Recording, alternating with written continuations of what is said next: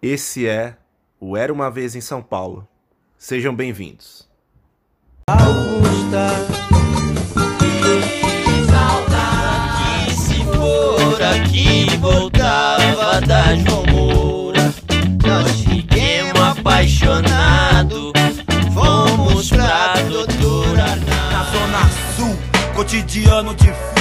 Mantenho o proceder, quem não conter tá fudido. É zona sul, A maluco. cidade é tão intrigante, ela faz sorrir, mas também faz chorar. Quem não conhece bem, tem medo, se assusta com a sua imensidão. Mas eu vou desvendar os seus segredos nos próximos fatos que virão. Bom dia, boa tarde, boa noite, galera. Esse é o Era uma Vez em São Paulo, episódio 31. Eu sou o Pedro e tenho mais uma vez a companhia do meu amigo mágico Otávio Almeida. Fala aí, Otávio. Fala Pedro, tudo bom, cara? Mais um episódio do Era uma Vez em São Paulo. Legal estar aqui com você mais uma vez e com os nossos ilustres convidados. Só resta saber qual casa o chapéu seletor colocaria nossos amigos. É isso aí, galera. Num episódio tão especial como esse, né? Nosso, nosso 31 episódio, aí depois de passar sobre a carreira do Villeneuve, falar ali do Duna, que tá dividindo opiniões, a gente traz aí, como eu e o Otávio já demos uma palhinha aí, um filme que é muito especial, né? Um filme que depois de 20 anos aí vem à tona de novo, que é Harry Potter e a Pedra Filosofal.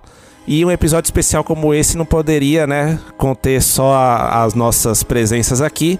A gente chamou um, amigos aqui do nosso querido podcast parceiro Vice, que estão representados aqui pelo Léo e pela Aninha, né, galera? E aí, pessoal, prazerzão estar aqui na faculdade EUVESP de Ah, é verdade, Magia verdade. e Bruxaria. Isso Ai, aí, boa. é isso aí. Já, É muito boa essa sigla. Aí o Twitter nos sabotou, né? Sim. Não deu pra colocar uma vez em São Paulo. Algum filho da mãe já, já pegou esse, esse nome aí. A gente teve que ir no, no, no nome de faculdade. Mas aproveitando aí, pessoal, sejam bem-vindos de novo aí. Um prazerzão, né? Eh, Vocês já nos chamaram ali pro episódio do Cabo do Medo. A gente quis retribuir pra esse episódio aí especial. E, pô, vamos, vamos já aproveitar aí a deixa do Otávio, Aninha, Léo. é, se vocês estivessem ali com o chapéu seletor, vocês acham que o chapéu escolheria qual casa pra vocês aí? É, tem aquele testezinho, eu sempre fui meio indecisa assim, em relação a isso de qual casa eu acho que combinaria mais comigo, sabe? Tipo, ah, por causa do filme eu obviamente queria ser Grifinória na época, assim, né? Tipo, ah, tá com a galera lá. Mas é, no, naquele site, eu não sei se vocês fizeram conta na época quando teve do Pottermore. Pottermore. É, aí eu, eu defino aquele ali como o teste real oficial que tem, né? E aí Ó. ele deu que eu era corvinal. E aí eu tenho me encontrado cada vez mais nessa casa ao longo dos anos também. Aí eu, hoje dia eu é, assumo mais assim essa casa mesmo. Acho que combina comigo. Boa. mesmo. Não, eu, eu sempre cresci vendo Harry Potter, né? E sempre gostei muito da Grifinória. E aí, uma coisa parecida a mim, eu fiz alguns testes desses na internet que tinham dado lufa-lufa. Só que aí eu só renego esse teste e falo que é Grifinória. Porque é muito mais legal. E você, Otávio, você acha que seria o que é? Você, você, você curte. Você, já curte verde, né, cara? Acho que seria Sonserina, não? Na verdade, não, não tem a ver com a cor da casa, mas com o que vem de dentro. E, e eu, eu já fiz esse teste duas vezes e deu Sonserina, cara. Por incrível que pareça, mas eu acho que combina muito comigo. E, e Sonserina, lembre-se do filme em que falam que grandes magos já saíram é, grandes bruxos já- saíram da, da Sonserina. Então não é necessariamente é, um bruxo que, que, sei lá, vira seguidor do Voldemort É, mas- ou você sabe quem. Ah, mas eu acho que já surgiram grandes bruxos da Sonserina e eu me apego a isso. É. É, mas o Rony fala nesse filme, né? Que não há um bruxo que ficou mal que não era da Sonserina. Então É, as chances mano. estão. E lembrando, lembrando que aí. o Harry Tem 50% sim, sim. Lembrando que o Harry, ele, ele quase vai pra Sonserina e o Chapéu resolve escutá-lo, né? Sim, sim. Total, total. É. É, eu acho Por isso que eu fico, não teve por isso que eu fico assim tranquilo que- em pensar que eu sou Grifinória, porque na hora eu falaria pro Chapéu que, que queria ir pra Grifinória. Ó, mas, mas, mas, mas sabe uma coisa, Léo? Você falou aí da Lufa-Lufa, não. Puta, longe de mim aqui querer execrar aí quem gosta da Lufa-Lufa, né? Quem pode estar ouvindo aí o episódio, mas, cara, eu sempre achei Lufa-Lufa a casa mais porcariazinha mesmo. ah, eu também. Caramba! É a do Poxa. Cedrico, né? Que, que virou o Batman aí agora. É, então... verdade, cara. Olha, verdade, É. verdade. Pelo Robert menos tem isso Pattinson aí. ali. Nossa, é verdade, né? Porque, puta, no momento eu achei que o Cedrico, ele era da, de outras ca- é, de outras escolas de magia, Durmstrang lá e tal, mas não, né? Ele era do, de Hogwarts, né? Não, não, é. Verdade, cara, verdade. Bom ponto Vocês- aí, ó. Você já... Vocês falam. Vocês falam Cedric ou Cedrico? Ah, eu falo Cedrico mesmo. Cedrico. Cedrico. e aí Na vocês não. verdade, eu, eu falava Cédrico, porque eu tinha lido o livro antes do filme eu lia como Cédrico. Aí depois ele. Depois eu vi que era Cedrico na dublagem na época, aí eu venho chamando de Cédrico. E vocês não veem problema, assim, por exemplo, em quando alguém fala Thiago Potter, Carlinhos, vocês não dão uma risadinha, vocês seguem assim, Cara, acompanhando o, bem a o, história. o, o, Ti- o Thiago é osso, né? Porque não o que, que tem a ver Thiago com James, né, velho? Não tem nada a ver, velho. Não, mas o Thiago é É, uma o Thiago é tradução. bíblico. É, é, é uma. é, faz sentido sim, é porque soa estranho. Por exemplo, né, a, a gente tem aí uma saga que tá atualmente nos cinemas, por exemplo. É, você nunca escutou Bond, Thiago Bond. É. Nossa, mas sério, verdade. desculpa a minha ignorância, mas é, é a tradução mesmo pra James é Thiago? Eu não sabia disso. É, é porque é um nome bíblico. É um nome bíblico, Pedro. Ah, Aí, tipo, Peter vira Pedro. Aí o James é Tiago. Puta, meu, olha lá, olha eu na minha É, mano. ignorância aqui, velho. Depois de 20 anos descobri a parada. Boa, boa. É. Ah. E é Ah, mas eu acho que eu Thiago sempre fui. Potter. Eu acho que eu sempre fui muito acostumada tanto com a versão dublada quanto, quanto legendada de Harry Potter. Eu não me não, não estranho assim, não, às vezes de nomes. Bom, e só pra falar aí, galera, né? Todo mundo falou da, das suas casas, né? Bom, eu vou chover no molhado aqui também, né? Eu também ali, né, como grande fã da, da saga, principalmente do protagonista, né, do Harry, também queria ser Grifinória, mas eu acho que quando eu tinha feito, é, assim como você, Aninha, tinha caído Corvinal pra mim, viu? Mas eu ficava dando uma, uma, umas... Como é que fala? Fazendo uma... é, Não aceitava. Fazendo umas mutretinhas lá pra cair Grifinória. mas acho que... Mas, mas acho que caía Corvinal. Ai. Mas não tinha uma história assim também de que Hermione era pra ser de Corvinal, só que ela Sim. pediu pra ser Grifinória pro chapéu, né? Nossa, meu, Acho você me lembrou do negócio. Eu tinha um- assim. um- uma revista, né? Que, puta, a gente começou, né? Vai virando Potterhead ali com o filme e tal. E, na- e nessa revista tinha um encarte especial que falava mesmo das casas e tal. E tinha que a Hermione. Era, era Mundo Estranho que Cara, saiu eu junto com o acho filme. que era, viu, Léo? Eu acho que era. Eu tinha umas duas É, meu, e, e- e nessa revista, se eu não me engano, tinha que a Hermione era pra ser Corvinal, pela inteligência dela tal, né? Que era característica lá do pessoal de Corvinal. E, e, e também, se eu não me engano, os pais da Hermione eram trouxas, né? O pai e a mãe dela. Se eu não me engano. Aham. É, eu acho que, eu acho que Isso. era. Eu acho que era isso aí. Era. Mas aproveitando, né, galera, assim. É, até trazendo de novo aqui pro. Pro, introdução desse episódio, né? Putz, é um filme que, né, comple- vai completar seus 20 anos agora na próxima semana e ainda dá muito o que falar, né? Mesmo nos dias de hoje. E já pra começar, né, antes de a gente esquentando os motores aqui, antes de a gente entrar no filme aí, Léo, queria saber de você aí se na época você assistiu esse filme, se você era muito novinho, não lembra, assistiu depois, qual que foi sua pri- primeiro contato aí com a saga? Então, é... a saga Harry Potter meio que definiu quem eu sou hoje, na verdade. É, eu fui uma das crianças da geração Harry Potter, né, que cresceram ali. Eu nasci em 97 e, e o filme saiu em 2001. Então eu tinha 4 anos, mas eu sei que eu fui no cinema. Não lembro de memórias de ter ido no cinema, mas eu sei que eu assisti. Meus pais me levaram e eu vi todos também no cinema. E aí, mais ou menos nessa época, meu pai lia comigo. Ele leu os primeiros livros e aí eu fui aprendendo muito por causa de Harry Potter também. A partir da metade do 4, mais ou menos, eu comecei a ler sozinho, então também foi uma coisa que veio muito nessa, nessa minha evolução como leitor, né, como fã de cinema também. Então, devo muito a, a essa saga Harry Potter, fico é, eu fico muito nostálgico vendo agora essa, esse primeiro filme de novo agora. E gosto demais, sou completamente parcial na hora de criticar esse filme, então é, não, vocês não vão me ver falando coisas ruins aqui de nenhum deles, porque eu gosto demais. Foi uma emoção quando terminou também. Eu lembro que é, eu acompanhava direto os últimos filmes, já acessava os sites, né? Tinha o Oclumência, que era um blog só de Harry Potter, e outros aí também. E, bom, fui me desenvolvendo bastante, gosto.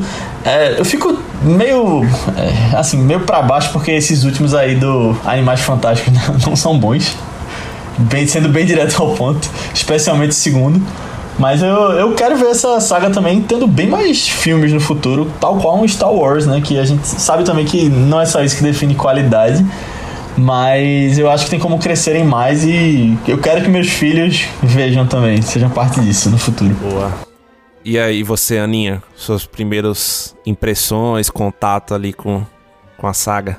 Meu contato com Harry Potter, tipo, eu só, eu só passei a acompanhar no cinema bem, bem, bem depois de fazer maratona de filmes e realmente entrar e ficar encantada, assim, com, com esse universo. O primeiro filme que eu vi no cinema foi só O Enigma do Príncipe, em 2009, quando já tinha uns 12, 11, 12 anos por ali, sabe? Mas é, eu não lembro a primeira vez que eu vi esse filme também. Eu era, tipo, o, o Pedro Filosofal.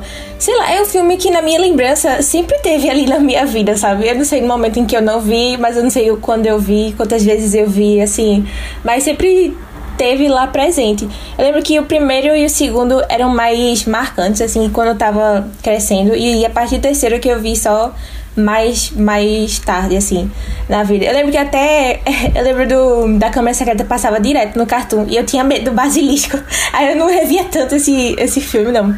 Mas é, o Pedro Filosofal, eu nem lembro como foi o primeiro contato assim direto. E eu, eu, sempre só fui mais fã dos filmes, assim. Tipo, eu queria ter sido muito essa pessoa que cresceu e começou a ter uma paixão por literatura, com Harry Potter e tal. Só que eu já tinha visto todos os filmes quando eu fui ler os livros. E aí não tinha mais a graça, assim, sabe? Principalmente os primeiros, eu achava. De, porque eu já sabia toda a história que tava ali. Aí eu não sei, eu não era muito leitora também quando eu era menor. É, aí era meio um desafio, assim. Tipo, eu acho que eu tive mais essa conexão com, com outras fantasias e fotos juvenis, assim, da época, sabe? Tipo, Percy Jackson, assim, que foi, foram foi uma saga que me marcou mais é, como assim, leitora jovem, sabe? Mas, ah, eu tenho um carinho muito grande, muito grande pelos filmes no geral e acompanhar, mesmo que meio tarde, o rolê, é, acompanhar o final dessa saga no cinema também. Eu lembro que foi algo bem impactante na, na vida, assim. E aí, bom, Aninha, Léo já deram as, as impressões iniciais aí. Antes de eu dar a minha, Otávio, que, que, que, você me fala aí, cara? 20 anos atrás aí, Harry Potter pintou ali para você. Já tinha lido os livros? Como é que foi? Eu tô achando bonitinho, né? Porque eles é, agora já sabem como eu me senti quando Star Wars fez 20 anos. Mas eu. é, bom, eu tenho um problema aqui que eu queria compartilhar com vocês e não sei se vocês sentem ou se pensam assim também. É, eu preciso ler o livro antes do filme estrear, antes de assistir ao filme. É, se eu assistir ao filme, eu não consigo voltar aos livros, entendeu? É, eu tenho uma dificuldade com isso. É, talvez porque uh, eu tive que insistir para ler muitos livros porque não tive esse incentivo todo fora a escola, enfim, não sei, acho que deve ser mais fácil para quem devora livros, sabe? Uh, mas eu, quando soube do filme, uh, muita gente falava: você tem que ler Harry Potter e a Pedra Filosofal. E eu não lembro agora quantos livros já, já tinham saído. Quatro. Aqui no Brasil. Foram quatro, quatro né? Eu, eu, eu ia chutar isso, mas. Aí eu falei: beleza, eu vou ler. E eu tinha visto o trailer do filme, uh, ainda tinha alguns meses para estreia. E eu falei, vou ler, né? é, fininho primeiro, o livro, ele vai aumentando, né, conforme os, os livros vão avançando. Uh, aí eu li A Câmara Secreta antes da estreia da Pedra Filosofal e consegui, consegui ler O Prisioneiro de Azkaban. E aí não, não deu tempo. Estreou A Pedra Filosofal, eu assisti, aí eu não, não li o Cálice de Fogo. Caramba! Aí eu esperei os filmes, cara. Eu esperei, esperei os filmes e até hoje eu não li. Mas eu. né, fui, fui vendo os filmes e, e foi bem. Acho que entrou assim para mim. Uh, eu lendo os três primeiros livros, gostando mais do terceiro, Prisioneiro de Azkaban. Mas. Uh, é interessante que eu tive mais eu acho que eu tive mais facilidade para acompanhar os filmes, porque acho que a gente ainda vai falar sobre isso, questões de adaptação, mas eu senti que tem algumas lacunas no filme que são mais facilmente preenchidas para quem leu os livros. Uh, mas é isso, eu comecei com esses três livros, depois fui pro filme. Uh, e, e, foi bem legal, acho que foi uma época assim que deu início a uma onda de filmes de fantasia. Uh, ainda não tinha essa enxurrada de filmes de Marvel, DC, né? Já tinham filmes de DC, né? O Batman Tim Burton, entre outros. Uh, a gente tá falando de 2001. Já tinha o Homem-Aranha. Depois disso, né? né? Teve Batman Begins. Não, o Homem-Aranha foi. Não foi 2000? Foi 2002. Ah, foi 2002. O Sam Raimi. É, eu tava pensando 2002 que era 2000. e o Homem-Aranha 2, 2004. E aí, e aí começou essa avalanche de filmes de fantasia e cada estúdio queria ter o seu, mas nem tudo rendia um Harry Potter ou um Senhor dos Anéis. Né? Não, é, é, bem, é bem isso. E. Posso, posso só fazer um comentário? É, é isso que o Otávio falou. Vai lá, vai lá, Léo. Vai lá. Só um comentário sobre isso, Otávio, que tu falou de ter lido o livro antes ou depois. É, eu acho engraçado que não, não se tem muito essa prática hoje, mas eu, eu sei que o Omelete lançou crítica para quem leu o livro e crítica para quem não leu o ah, livro na época do filme. Verdade, eu lembro disso também. Bom ponto. É, acho engraçado isso. Hoje não, não se faz mais eu isso. Com né? spoiler e sem spoiler, né? É, verdade. Final explicado, final não explicado. é, não, interessante, né? Tipo, ca cada uma visão diferente, né? E, e, meu, eu fiquei muito apegado aí, né? Quando vocês foram falando, a uma frase que foi a Aninha que comentou é. É. É, não sei, agora eu, eu, eu, eu fiquei confuso se foi o Aninha ou foi o Léo. É, que é aquela coisa assim, tipo, ah, eu não fui aquele fã, né, que viu o filme, ficou encantado e começou a ler os livros. Acho que foi você, né, Aninha, que comentou isso, né? Ah, Cara, sim. eu vou te falar que eu fui exatamente essa pessoa, né? É, eu, eu tinha ali no, no primeiro filme, eu tinha acho que 9, 10 sim. anos por uhum. aí. É, e, e, meu eu lembro assim de tá na prim, primeira coisa que eu lembro, né, assim, eu não conhecia absolutamente nada sobre Harry Potter, não sabia da existência dos livros, nada disso. Fui totalmente crua ali pro pro filme, mas assim, o Otávio vai gostar dessa. No trailer, eu lembro um dos trailers do Harry Potter era o Senhor dos Anéis A Sociedade do Anel. Aí eu vi aquilo ali, eu falei, cacete, meu, eu tô vindo assistir esse filme, né? Eu, molequinho ali, 9, 10 anos. E eu já fiquei com vontade de ver o próximo filme, né? O do trailer que era O Senhor dos Anéis, né? é, eu tenho muito, muito isso na memória, assim. Eu tava com a minha irmã na sessão e, e vi esse trailer do Senhor dos Anéis.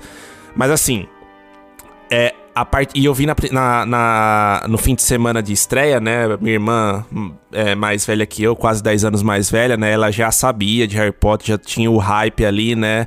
É, nela. É, então, puta, a gente foi no fim de semana de estreia tal. E aí foi aquela coisa avassaladora, meu, pra achar a primeira vista, assim. Quando eu vi o filme, eu fiquei absolutamente é, vidrado. Eu falei, caramba, meu, eu preciso me inteirar mais disso aqui, eu preciso ler os livros, não sei o que, né? Então aí eu comecei a corrida ali depois do filme, né? Eu quero ler os livros e tal, e aí comecei, meu, tipo, Pedra Filosofal, Câmara Secreta, Prisioneiro de Azkaban, o Cálice de Fogo na época eu não tinha, eu não tava com... eu lembro que eu juntei moedinha, pô, da mesada que meu pai me dava de moedinha para comprar o Cálice de Fogo, né? Aí enquanto eu não juntava a grana ali massa. pro cálice de fogo, aí tinha uma amiga da minha mãe que tinha um cálice de fogo, aí eu já pedi emprestado, enfim, foi aquela loucura ali pra pra, pra conseguir ler, mas assim, eu realmente eu fiquei totalmente vidrado é, nos livros e comecei a pesquisar naquela época, né? Internetzinha bem, né? De escada ali, todo aquele sofrimento. É, mas, puta, já comecei a ficar vidrado. Ah, eu, eu lembro que eu assistia, ó, pra vocês terem noção, tá? Eu assistia Domingo Legal ali, é, do Gugu só pra ver, porque, tipo, ele, ele passava umas entrevistas com os atores, tem tudo aquilo que passa hoje no Fantástico, né, na TV aberta ali, que às vezes o Fantástico passa, antigamente passava ali no, no Gugu, algum desses programas aí de domingo, e eu ficava vendo só porque, puta, vai falar de Harry Potter, e aí você começa a comprar revistas de Harry Potter. É, eu comprei até, não foi no Pedra Filosofal, né? Eu acho que já tava no Câmara Secreta ou no, no Azkaban. É, aquele clube. É, no Câmara Secreta, que é quando começa o clube de duelos, né? Que tem até aquela cena do Câmara Secreta que é o Malfoy desafiando o Harry e tal. Eu falei, meu, eu preciso.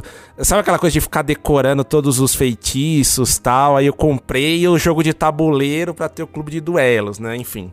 É aquela, conver... É aquela conversão mesmo pra, pra Potterhead, né? Não tem muito jeito.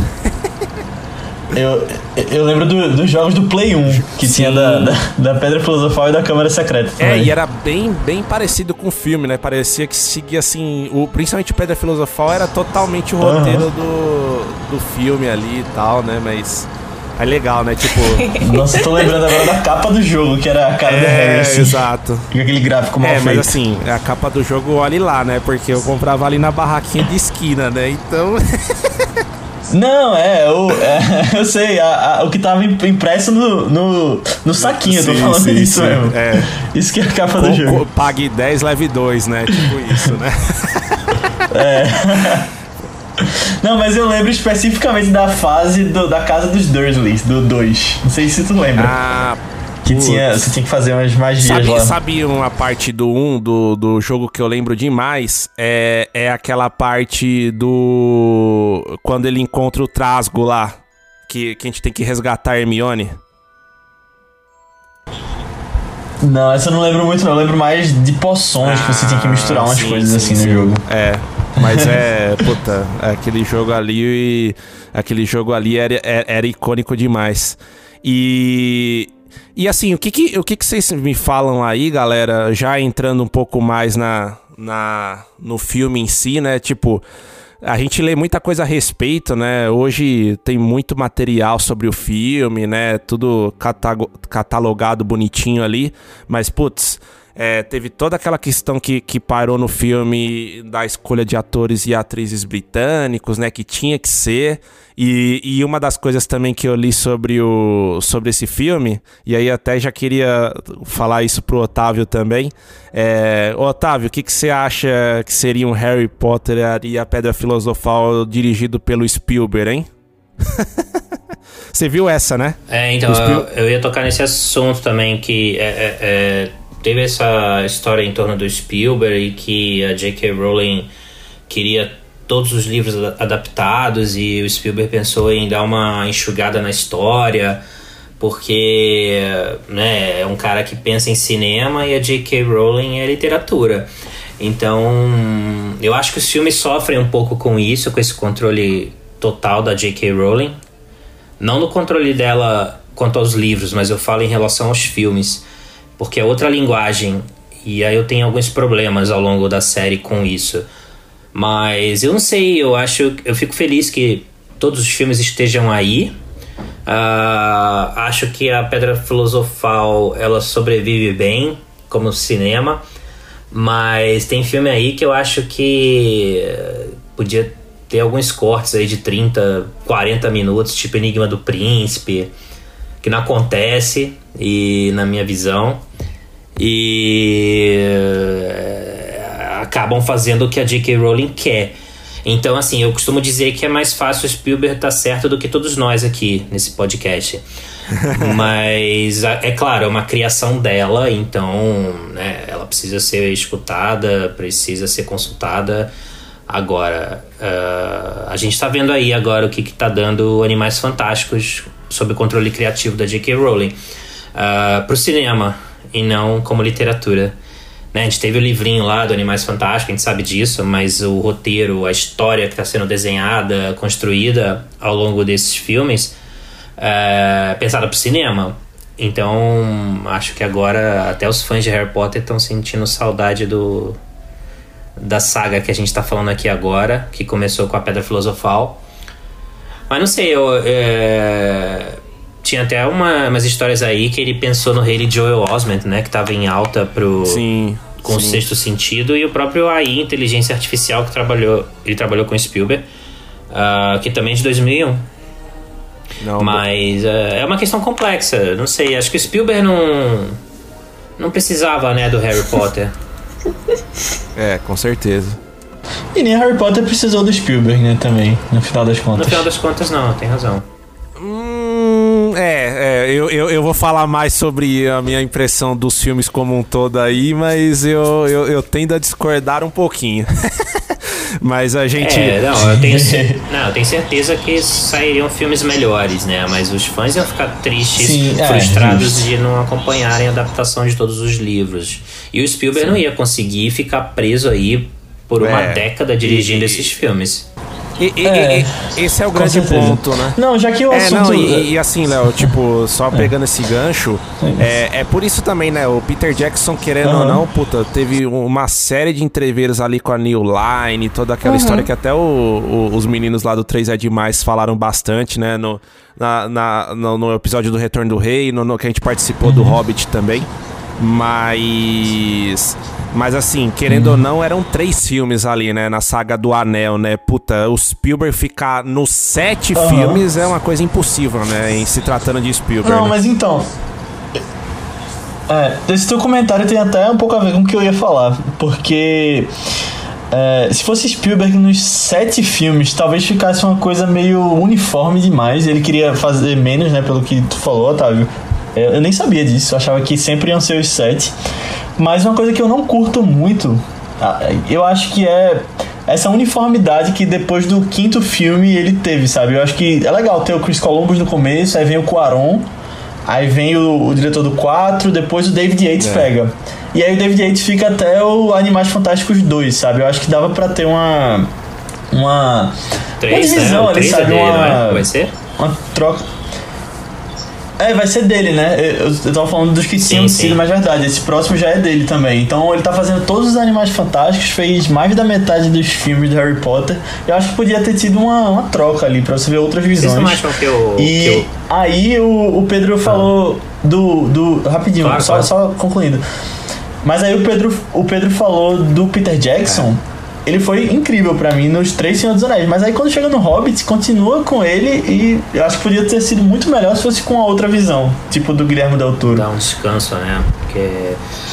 É. É, e por sua vez eu acho o David Yates muito influenciado pelo pelo Senhor dos Anéis do Peter Jackson. Vocês não têm essa sensação quando assistiram a é, do quinto filme em diante que ali parece que em algum lugar ali na é, existe Hogwarts mas há muito tempo atrás também existiu a Terra-média, sabe? Parece que tem aquele padrão visual. É, sa- sabe o que, que eu acho, Otávio, nesse ponto? Até quero ouvir a opinião da, da, da Aninha também a respeito, mas assim, é, a- me adiantando num tópico aqui, né? Eu acho, cara, que assim, é, o problema, pra, na minha opinião, não é nem a questão da, dessa, dessa continuidade do Yates. O problema é que do Cálice de Fogo em diante, o próprio, os próprios livros ficam mais pesados, né? Ali o Harry já confrontou o Voldemort é, personificado, ele já tá mais velho, já acontecem várias coisas, né? É, depois do Cálice de Fogo ali, né? A- até o Cálice de Fogo, puto, o Harry ainda, o Harry e toda a galera ali ainda tá mais se descobrindo, né? Tudo bem que o Azkaban já é um pouco mais pesado, mas é realmente depois ali da do do, do Cálice de Fogo que, a- que as coisas começam a ficar mais é, pesadas de fato. E eu acho que não foi feito bem esse balanço da questão de tornar o Harry e todo mundo ali a saga adulta com a questão do, do filme em si, sabe? Eu, eu, eu, eu achei muitas pontas soltas ali nesse sentido. O Ordem da Fênix é legal ali naquela questão do confronto do Dumbledore com Voldemort, a questão da armada de Dumbledore, toda aquela questão que é trazida no filme. Mas assim, puta, o Enigma do Príncipe eu achei um filme um, um, um pouco confuso ali, sabe? E, e, e, e essa questão de dividir Relíquias da Morte em duas partes, até hoje eu não eu não aceitei muito bem isso, sabe? Não sei se. Esse era um filme que eu acho que você ia cortar muitas coisas ali, mas eu acho que seria melhor fazer em um filme só, sabe? Pelo menos eu tive Eu- essa impressão. É... O Enigma do Príncipe é meio Stephanie Meyer, né? É, tipo. É, é, é Por porque... quê? Fala, fala aí, Otávio. Porque tem os namoros ali Isso, na, tem, na... tem a zaração do bailinho e tudo, e não acontece, é tudo. Putz, será que ela vai gostar de mim? Ai, segunda, terça, quarta, quinta. E. E aí, eh, só o final mesmo, aquele final contundente, né, que a gente já sabe.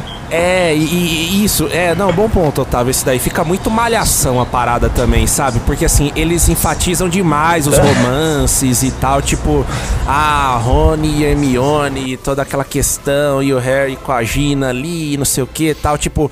É. Não sei, eu não sei se eu queria ver tanto isso. Porque o que que acontece, né? Tipo, trazendo de novo pro Pedra Filosofal. Pra mim, assim, puta, a gente pode achar discutível a escolha do Chris Columbus ali e tal.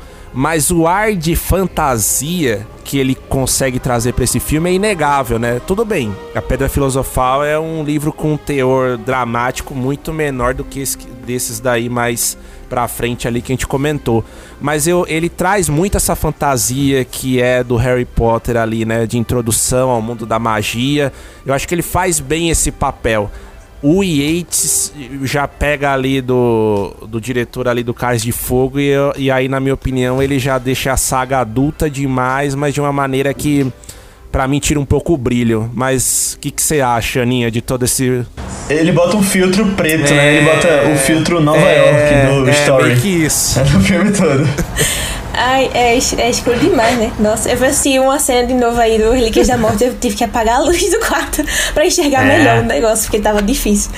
Mas, é, não, eu, eu acho que faz sentido, realmente, isso aí que tá falando, Pedro. Tipo, eu acho que nos primeiros é muito expansão de universo ainda, sabe? De construindo todo aquele mundo lá. E esses últimos é só, tipo, tá, você já tem o mundo, uma noção aqui, agora que Voldemort realmente voltou, vamos focar nesse, nessas questões aqui, sabe? É, nossa, realmente é uma. Podia, acho que podia ter sido mais sutil esse crescimento mesmo, sabe? Tipo, talvez no Ordem da Fênix não fosse tão pesado assim também, né? Mas eu, eu não sei, porque na Ordem da Fênix o próprio Harry tá meio hum, afastado, perdido na vida em relação a afastado de Dumbledore também, assim. Será que assim, a temática do livro não, não cresceu meio rápido também, não? A partir do, do momento que ele voltou de fato, o vilão. Também não sei se foi uma coisa só do, É. do David Yates. Eu não sei, mas, mas esse, esse momento assim é, um bem. ponto. É um ponto, né? E, lá, e sabe uma outra mesmo. coisa? Já, já, já trazendo aí pra vocês, né, que, que era um dos pontos também que eu ia colocar. Assim, tá aí, pode ser que eu se- seja um pouco polêmico, mas pra mim, meu, desde o começo é, da saga, do Pedra Filosofal, pra mim o trio de atores ali não segura a bronca. E principalmente o Daniel Radcliffe, eu acho ele muito Sério? fraco. É, Segura, não, eles são bons. ah, eu. Eu gosto, eu gosto cara. também. Eu acho que eles crescem e não são bons atores quando crescem, mas eu acho que pra atores mirins, Não, cara, eles eu- são bons. ó, Gente, não, eu, acho que a Emma Watson e o Rupert Grint ali foram evoluindo mesmo. Principalmente o Rupert Grint, assim. Eu, eu, eu acho ele desde o começo ali bom, a Emma Watson vai crescendo. Agora o Daniel Radcliffe, cara, tipo. Pri- Principalmente no Pedra Filosofal, tudo bem, você dá o desconto, eles estão novinhos e tal, mas, meu, tem várias cenas ali que ele não consegue dar a carga dramática que eu acho necessária ali pra parada, sabe? eu Fica. gosto dele. é, é, é, o Eu o gosto povo dele. gosta de. E ele ainda fez o Morto Muito Louco Eu lá, né? também. É. Ah, mas assim, Otávio, ó, vou- agora eu vou ser polêmico mesmo aqui. Já vou chu- chu- chutar o pau da barraca. Não, porque assim, falavam muito do Eli Wood também, né? Na época lá, o Frodo também, o Eli Wood foi execrado, né? Puta, o cara não consegue segurar o tom, né? É... Mas assim, ó, eu acho o Eli Wood um Frodo melhor do que o Daniel Radcliffe é, é o Harry. E, e, inclusive, eu acho ele mais exigido dramaticamente. Tudo bem que o Senhor dos Anéis é muito mais pesado, né? Mas assim, ó. Vou, vou, vou, dar uma de você aí, Otávio. Se o Daniel Radcliffe fosse tão bom assim, por que, que ele não tá fazendo grandes filmes aí no momento? Mas ele até tá, não é, gente? Porque ele tá milionário, é... ele não quer, não precisa não, é tipo, fazer tipo Mark Hamill, né? Mark Hamill também curtiu por muito tempo aí o a fama de Luke Skywalker e ganha dinheiro até hoje com isso, né? Agora, só, só voltando aqui, é. porque eu falei da minha loucura, assim, da ligação é, mental aqui que eu fiz com Peter Jackson e David Yates. Uh, tem uma cena na Ordem da Fênix, quando é o confronto do Dumbledore com Voldemort. Eles começam lá, a, começa a disparar lá as varinhas lá e e aí tira a música. Ah, eu acho tira muito legal a música. E, e na, na cena das Minas de Moria, em A Sociedade do Anel, quando os orcs. Quando a Sociedade do Anel tá preparando para a invasão dos orcs lá, onde tá o túmulo de Balin, é, quando eles derrubam a porta e entram, o Peter Jackson tira a música do Howard Shore e fica só os efeitos sonoros, grito, tudo, espada batendo escudo, cabeça voando, e fica só sem música ali e só volta ainda nessa sequência volta num dos ataques do troll lá quando ele tenta com uma clava lá bater nos hobbits e aí a música volta do nada do Howard Shore. E acho que o David quer dizer o David Yates faz isso em Ordem da Fênix. Uh, sei lá esses paralelos funcionam. É, tem, tem, tem algumas similaridades, é. eu acho também. Não, não que seja ruim necessariamente, não, não. eu acho que ele a, acaba se alimentando né, disso. Eu, no, no sexto filme, especificamente, no Enigma do Príncipe, tem duas coisas que são muito Senhor dos Anéis para mim. Hum. Uma é o, aqueles bichos quando eles chegam para pegar o Horcrux no final, ah, que estão no lago. Eu acho iguais ao. Beber aguinha. eu acho que o design ali é, tem que beber aguinha. E o medalhão, quando eles pegam depois, é, eu acho. Na verdade, isso é no 7, né? Depois que eles pegam, eles têm que destruir no sétimo. É, é um anel, basicamente, que tá tentando eles ali, né?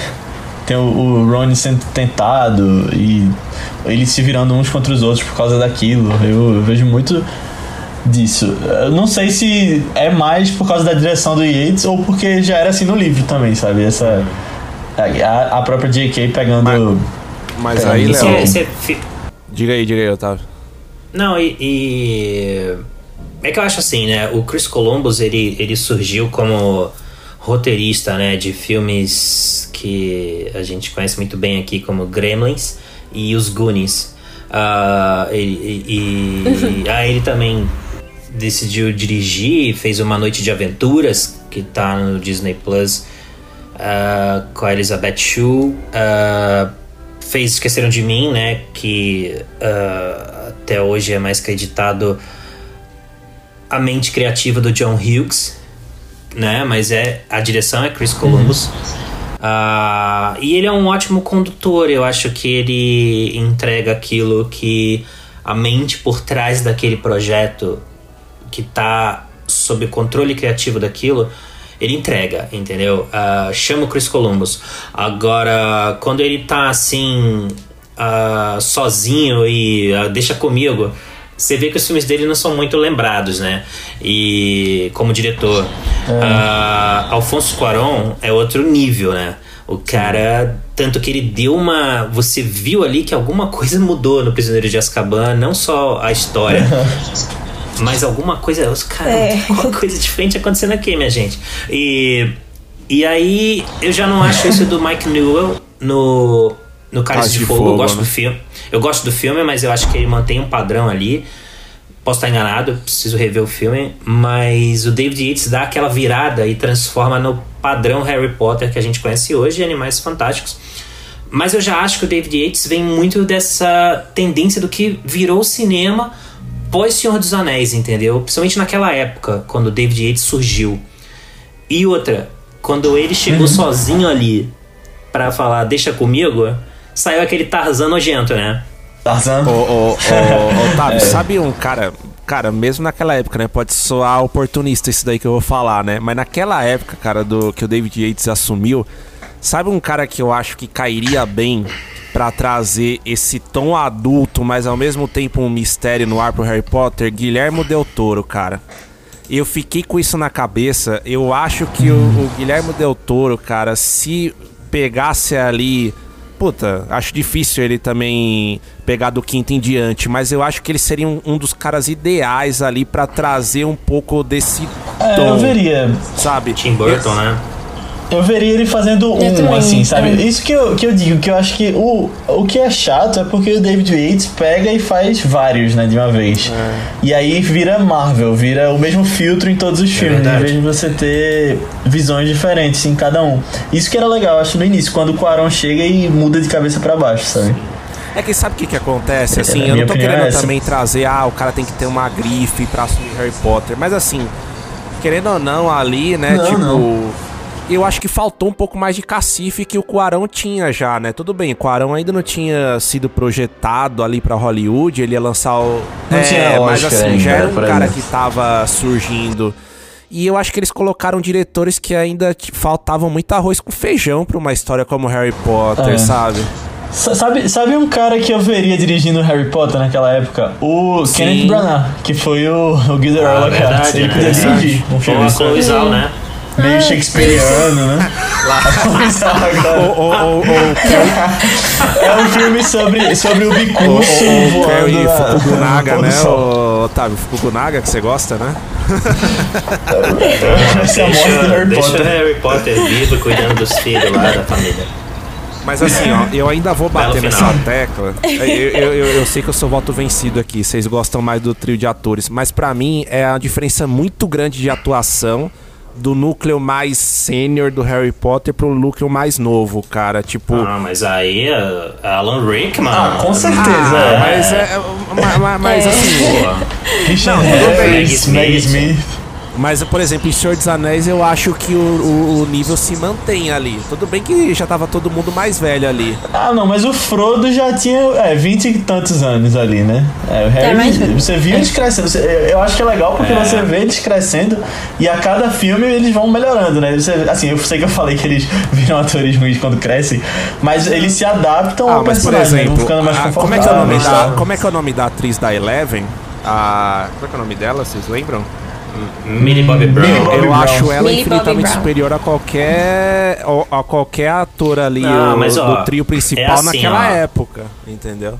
Mas veja só, é, por exemplo, Stallone é um grande ator, mas ele, ca- ele é. Bom, ele caiu como uma luva como o Rock Balboa. Então, assim, ele, ele funciona ali. O Schwarzenegger funciona como o Exterminador do Futuro. Né? Harrison Agora. Ford, né? Como, enfim, tantos papéis. Mas, ó, É, Nicolas Mas o Cage é um Harrison bom é ator? que Tem eles, essa, né? essa pergunta constante, né? Não, mas assim, ah, eu, acho, eu acho que eles funcionaram ali, sabe? E, e eu digo isso agora pra vocês porque é, o Chris Columbus pode bater no peito e falar: pelo menos eu, eu trouxe esses meninos, entendeu? Sim, sim, E, sim. e- e eu acho que vocês conseguem. Vamos supor agora que o Spielberg, sei lá. Isso não vai acontecer, né? Mas, tipo, ele, ele recebe uma carta do banco falando: Spielberg está devendo devido ao fracasso do West Side Story. Aí ele fala: Cara, eu vou refazer Harry Potter e a J.K. Rowling não vai me impedir. Vocês aceitam? Vocês aceitam alguém no lugar do Daniel Radcliffe, do Rupert Grint, da Emma Eu Watson? acho muito É difícil de imaginar. Por isso que eu acho que daqui só pra frente, sabe? Eu acho que eles É fariam isso. novos, mas com eles adultos, Tá novos cedo personagens, né? Mas acho que não dá pra refazer, É, não. fica complicado, né? Eles ainda têm muito aquela marca ali, né? É, te- o, o filme teria que passar mais uns 20 anos aí. Quem sabe uns 40 anos de Harry Potter, aí, É. aí daria, Eu- daria para pensar. E o Alan Rickman, o grande papel dele é o Snape ou é o Hans Gruber em Duro de Matar? É, É cara. Snape. Complex- Pra mim, eu cresci com ele sendo Snape, e Pra mim, aí... Snape também. E É. aí eu via Duro de Matar e falava, ó o Snape de barba aí. O, o, o Alan Aham, Rickman, é. cara. Sabe aquele personagem que. aquele ator que cai, assim, meu, ele nasceu pra fazer o papel? É impressionante, né, cara? Desde o primeiro. Cara, desde a primeira expressão dele como Snape, Sim, você sim. já sente aquele arrepio. Caramba, velho. É o Snape que tá ali, cara. É, é- era absurdo, né? Ao me- Como eu também sentia isso do saudoso Richard Harris como Dumbledore, cara. Eu gostava muito dele como Dumbledore, Sim. né? Que ele ficou até a Câmara Secreta, se não me engano, né? Antes de ele, de ele vir a falecer. Mas, puta, ele Sim, também sim. passava aquela aura, né? E tinha toda aquela barbona ali, né? Tipo, era. Era, era, era, era muito legal de ver também, né? Mas assim, no geral ali, o elenco todo ali, né? Mais senior mesmo, segura bem o, o Rojão, né? Apesar dessa exigência, né? Da, da Rowling que a gente comentou que tinha que ser um... Tinha que ser atores e atrizes britânicos, né? Todos É, ingleses, né? E agora vocês que estão com a imagem bem fixa, que eu sei, que eu tô olhando pra dentro da mente de vocês. Vocês estão com a imagem dos atores na cabeça. Eu pergunto agora, é, clássico é o filme ou clássico é o livro? Ou os dois? Porque assim, cada um, quando lê o livro, é, isso antes da estreia do filme, tá? E de qualquer filme. Cada um tem sua imagem do personagem. Claro que o autor ou a autora é, é, é, é, tá descrevendo muitíssimo bem e, e aquilo tá muito claro na sua memória, bem, bem, sabe? Você constrói aquilo na memória. Mas eu posso, na hora de desenhar, se eu soubesse desenhar, é, criar aquela sequência que tá no livro diferente. E um cineasta, uma cineasta, quando transforma aquilo num filme, é, você fala, putz, engraçado, eu não tinha pensado dessa forma, mas ficou legal, sabe? Então, minha pergunta é, em cima de tudo isso, clássico é o filme? É o livro A Pedra Filosofal? São os livros? Ou os dois? Agora em 2021. Então, Otávio, eu acho que são os dois, na verdade. É, tanto o filme quanto o livro. Eu acho que talvez um pouco mais o filme, se você ver a proporção de onde chegou, e que se não tivesse filme, talvez não chegasse onde chegou, mas eu acho que até a questão do livro foi uma revolução, sabe? De, dessa fantasia para criança especificamente. É, eu acho que Harry Potter é uma coisa única ali, tanto com relação ao livro quanto com relação ao filme. Se não fosse o filme, mais pessoas não conheceriam o livro, né? Mas eu acho que as duas obras são diferentes e, e se complementam. E aí você tem um filme fantástico também de início aqui, por exemplo, da que só agrega mais a obra original com todas as questões de trazer esses atores, colocar a imagem na cabeça das pessoas. Você tem a trilha do John Williams, né? Que se tem uma coisa que eu gosto é quando os filmes colocam a trilha no volume 11. e aqui eu acho que o John Williams faz isso. E tem aquela toda a imersão dentro da magia, né? E mas eu acho que o livro continua sendo clássico também. Boa. E você, Aninha? Concordo, eu concordo 100% com o Léo também. Acho que os dois têm. Tipo, cada um tem uma magia meio diferente, assim, mas que funcionam bem separados também. É, esse eu fico pensando ainda, tipo. Porque hoje em dia, dentro da comunidade literária, assim, que, que hoje em dia eu já faço mais parte, já leio mais e mais sigo mais essa galera, é, eu vejo muita gente repensando se é, apoiar, assim, essas coisas por causa da, da J.K. Rowling, sabe? E as declarações que ela dá, sabe? E essa cultura de cancelamento que tem, assim. Eu vejo muita gente meio que é, com vergonha, assim, tipo, sempre fala que, ah, gosta muito e tal, mas apesar de não sei o que, sempre tem esse negócio assim. E aí eu fico pensando se hoje em dia é aquele clássico meio com asterisco, assim, sabe? Tipo, ah, até mais tem. É, tem problemas e tem que conversar sobre isso e não sei o que, sabe? Eu acho que hoje em dia, pelo menos na comunidade, assim, quando, quando sempre vejo comentando, é mais tipo um, tá, todo mundo já leu Harry Potter e todo mundo já teve essa grande conexão com o livro, mas hoje em dia é meio complicado de falar dela, assim. Sim, da sim, autora, não, um bom ponto, Aninha. Realmente a J.K. Rowling se envolveu em várias polêmicas recentemente, né? Foi acusada de transfobia, várias coisas do tipo. E. Mas assim, em, em relação à questão do clássico em si, apesar de, né, acho que já deu pra perceber que eu sou um fã mais chiita ali dos livros, mas querendo ou não, os filmes foram muito importantes, né? Porque eu mesmo, né, eu não conheceria, não me transportaria pro mundo dos livros, ou demoraria mais é, se não fossem os filmes, né? Então os filmes tiveram esse papel, principalmente, né, de, de trazer essa história à tona, essa história que estava muito nichada ali, né, pro grande público. É, eu tenho as minhas ressalvas com, com os filmes ali, mas é, não tem como, né? Não tem como não falar que é um clássico, né? A, a daqui a 20 anos, né? Quando Harry Potter fizer 40 anos aí do, do primeiro filme, a galera vai é, é, bem capaz, na verdade, né, que, que lembrem mais dos filmes em si do que do que dos livros, né? Não sei, você que trouxe esse ponto, Otávio, você, você discorda, concorda? Não, acho que é bem por aí, acho que se complementam, porque eu tô falando isso porque o livro ele teve uma presença muito forte e ainda tem. É, porque eu acho que cinema é a arte, é a mídia mais poderosa, eu acho, porque é, fica na sua cabeça, fica no seu. domina você. Por exemplo, você vai pegar o livro, você pega uma. vê a capa de um livro do Harry Potter, você começa a cantarolar a música do John Williams na sua cabeça se você não estiver subiando, entendeu? Então, uhum. assim, isso vem do cinema. E mas o livro teve uma presença muito forte porque todo mundo, mesmo quem não leu Harry Potter, sabe que existiu um livro, mesmo que os filmes estejam aí poderosíssimos hoje na, na cultura pop. É, você sabe, a minha tia sabe, por exemplo, que, que teve livro. Mas, por exemplo, uhum. se eu falar assim, ah, Artem, Artemis Fall, isso foi baseado no livro. Ah, é mesmo? Eu não sabia. Você entendeu? É, alguns podem saber, mas nem todo uhum. mundo. Então, é, Harry Potter teve esse, esse espaço, essa importância, como vocês falaram aí, para despertar essa, essa fome voraz pela leitura em crianças, adolescentes, numa época em que, se há 20 anos atrás você falava que as pessoas estavam lendo menos, imagina agora em 2021. Mas eu, e Harry Potter conseguiu, a J.K. Rowling conseguiu. Uh, esse feito que foi extraordinário, né?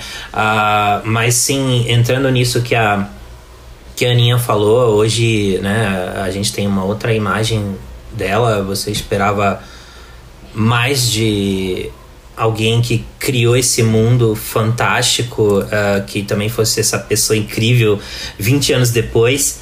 Uh, mas eu tenho, eu tenho uma pergunta em cima disso para Aninha. É, se, se a tendência dos filmes hoje, da representatividade, como a gente, uh, nesse ponto, na arte, evoluiu de duas décadas atrás para cá, uh, você acha que se fosse hoje, eu não diria J.K. Rowling, mas será que. É, J.K. Rowling, uh, você acha que seria Hermione Granger e a Pedra Filosofal ou, seria, ou ainda seria Harry Potter? Até porque ela faz quase tudo, a Hermione, né? Não, eu acho que ainda seria Harry Potter. Nossa, é verdade. Né? Ela é a grande estrela dessa série, na verdade. Não, eu acho que ainda seria. Eu acho que ainda seria. Eu acho que poderia ter, sei lá, é, representatividades, mas. Sei lá, eu não sei se o Harry seria, sei lá, branco alguma coisa assim, por exemplo, sabe? Eu acho que poderia ter em outros cantos, assim também em outros, outros sentidos. Não só, tipo, ah, tem que ser pra ter representatividade e a protagonista feminina, sabe? Ou então ter, sei lá, mais personagens femininas relevantes também na, na história como um todo, ou é, sei lá, até os adultos também, sabe? É, mas eu acho que, no, no, assim, questão de ter o Harry, acho que poderia ter ele ainda, acho que não tem problema não. Eu posso só fazer um, um, um, comentário em cima disso, que eu acho que o que pode acontecer no futuro é exatamente o que aconteceu com Star Wars. Eu, eu vejo muito isso acontecendo um dia de talvez ela vender os direitos. Não agora, não sei se ela venderia agora, mas eu ah, vejo sim. isso acontecendo de outras pessoas fazerem um dia. E aí eu vejo uma Ray em Hogwarts, Até por porque. Léo, teve o Cursed Child lá, né? Aquele. Aquela peça que Ih, virou é. livro e deu toda a polêmica, né? É, pô. É É, então, por que que vão. Eu, eu, não, eu não cheguei a ler o livro, né? Mas assim, sei da história, depois fui pesquisar e tal. É, mas puta, ficou toda aquela, aquela questão, né? Pra que que foram mexer nisso? A história já tinha sido encerrada, e aí começou. É. Ah, mas a Hermione e o Harry, quem que é? E não sei o que, né? Tipo.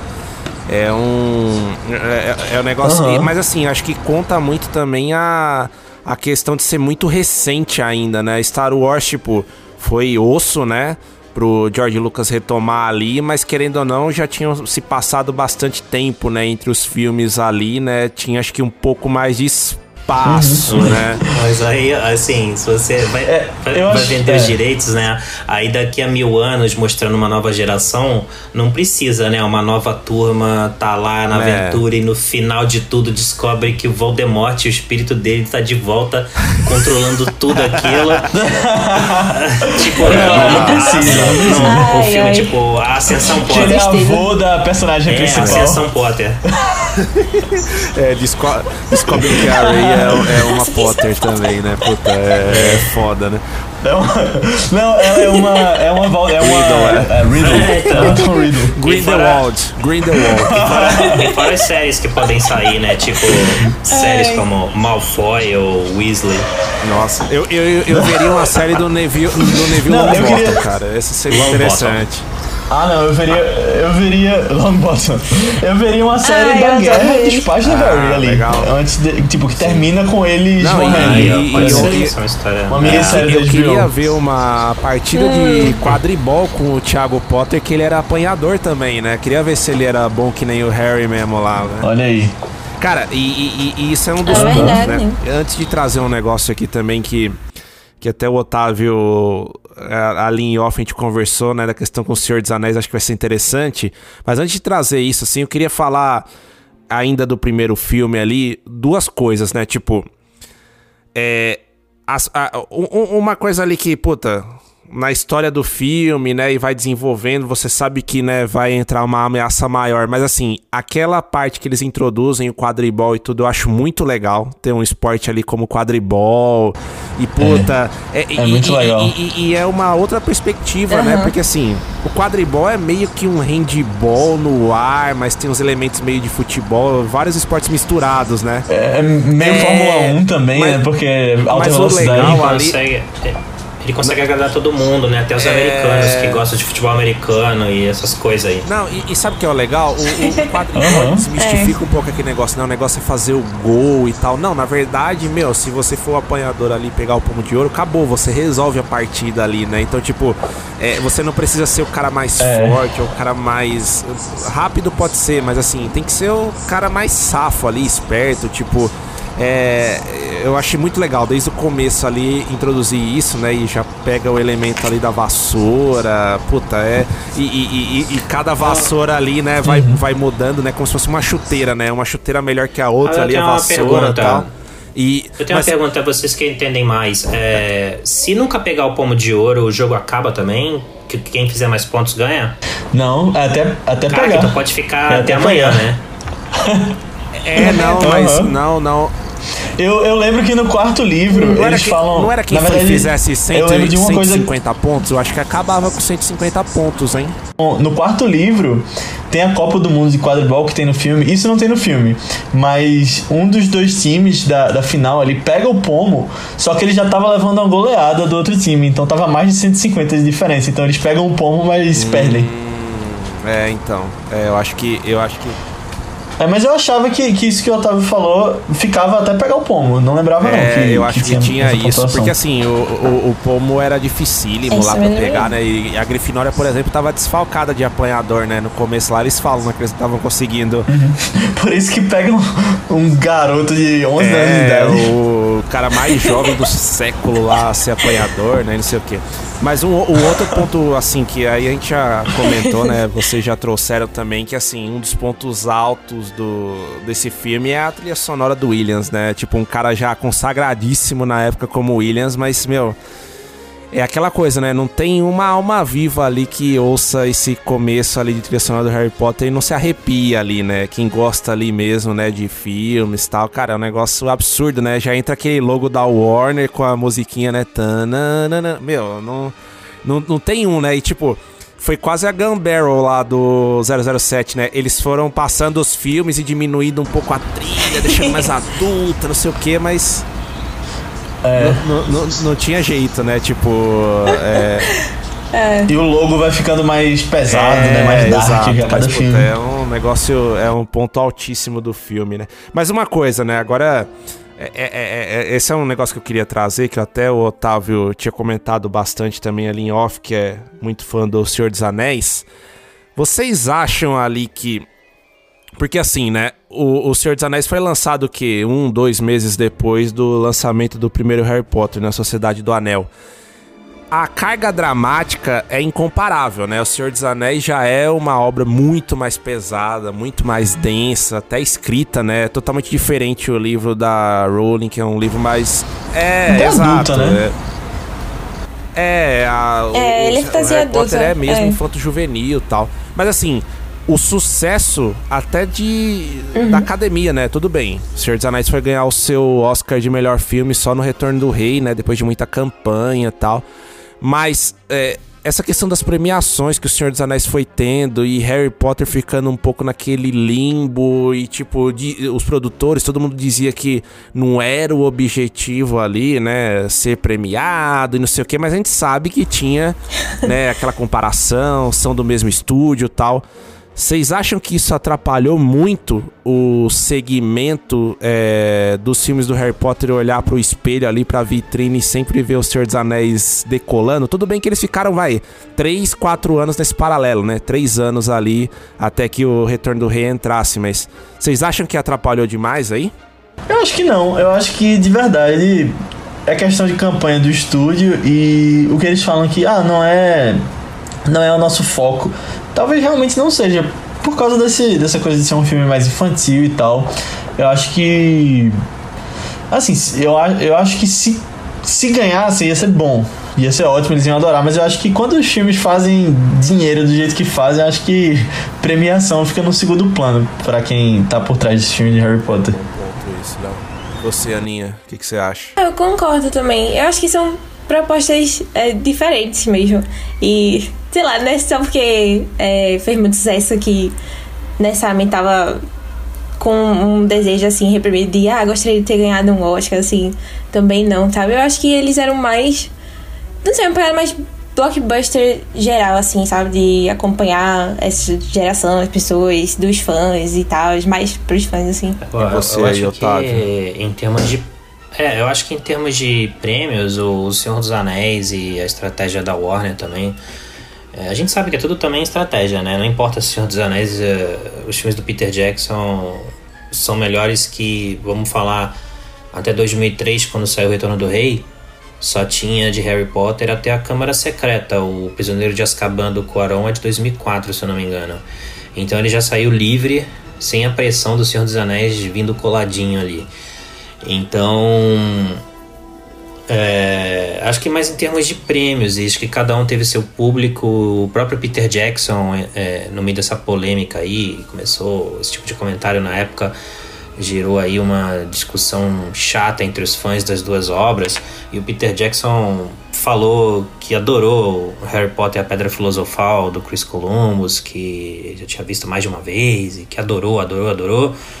Mas a gente sabe que também é aquele discurso tipo o Paul Thomas Anderson falando que gostou de Shang-Chi, né? Mas o. Mas não, acho que o Harry Potter a Pedra Filosofal, na minha opinião, é melhor que Shang-Chi, tá, gente? Mas o. Mas eu acho que depois o Cuarón lançou o Prisioneiro de Azkaban sem essa pressão. Mas acho que depois de duas décadas, né, a gente tá aqui fazendo um podcast sobre Harry Potter e a Pedra Filosofal e estamos falando também de O Senhor dos Anéis, principalmente a Sociedade do Anel, que também vai completar 20 anos. E a gente talvez não faça, acho que o Vice, não sei se o Vice já fez, não lembro agora, mas não deve fazer tão cedo sobre Uma Mente Brilhante, né? Que ganhou o Oscar de melhor filme. É, verdade, não fizemos. é verdade. É, É você verdade. tem, você tem isso. Mas assim, ó, uma outra coisa, né? Tipo, é, eu, eu concordo com vocês no sentido que, tipo, putz, é, são, são contos ali de características diferentes, de públicos diferentes, mas aquilo que a gente falou também no começo do episódio, né? Quando o David Yates assume ali é, e o tom do Harry Potter começa a mudar e já não tem mais ali o fantasma do Senhor dos Anéis, né? Já tinham se passado alguns anos. Você começa a ver que a estratégia muda um pouco, né? Eles começam a querer dar uma carga dramática muito maior. E, e, assim, eu lembro muito que na época ali do Relíquias da Morte foi ventilado bastante a possibilidade ali de concorrer a uma premiação mais importante no Oscar, né? Mas a gente viu que foi. Acho que Que aí Eu lembro Acho que também. foi crescendo junto com o público, né? É, exato, mas eu acho que faltou ali, né? É assim, é, pode ser meio. Aham. Ô, ô, Pedro. fala aí, fala aí lá. Talvez se, se Relíquias da Morte fosse, fosse lançado como um épico de 5 horas, em vez de os meses entre eles, talvez ele Não, mas é concorresse a isso mesmo. Léo. Eu, eu- eu ia puxar sério. justamente esse gancho, cara. Tipo, é, pode não ser o épico Ah, ali de 5, mas, cara.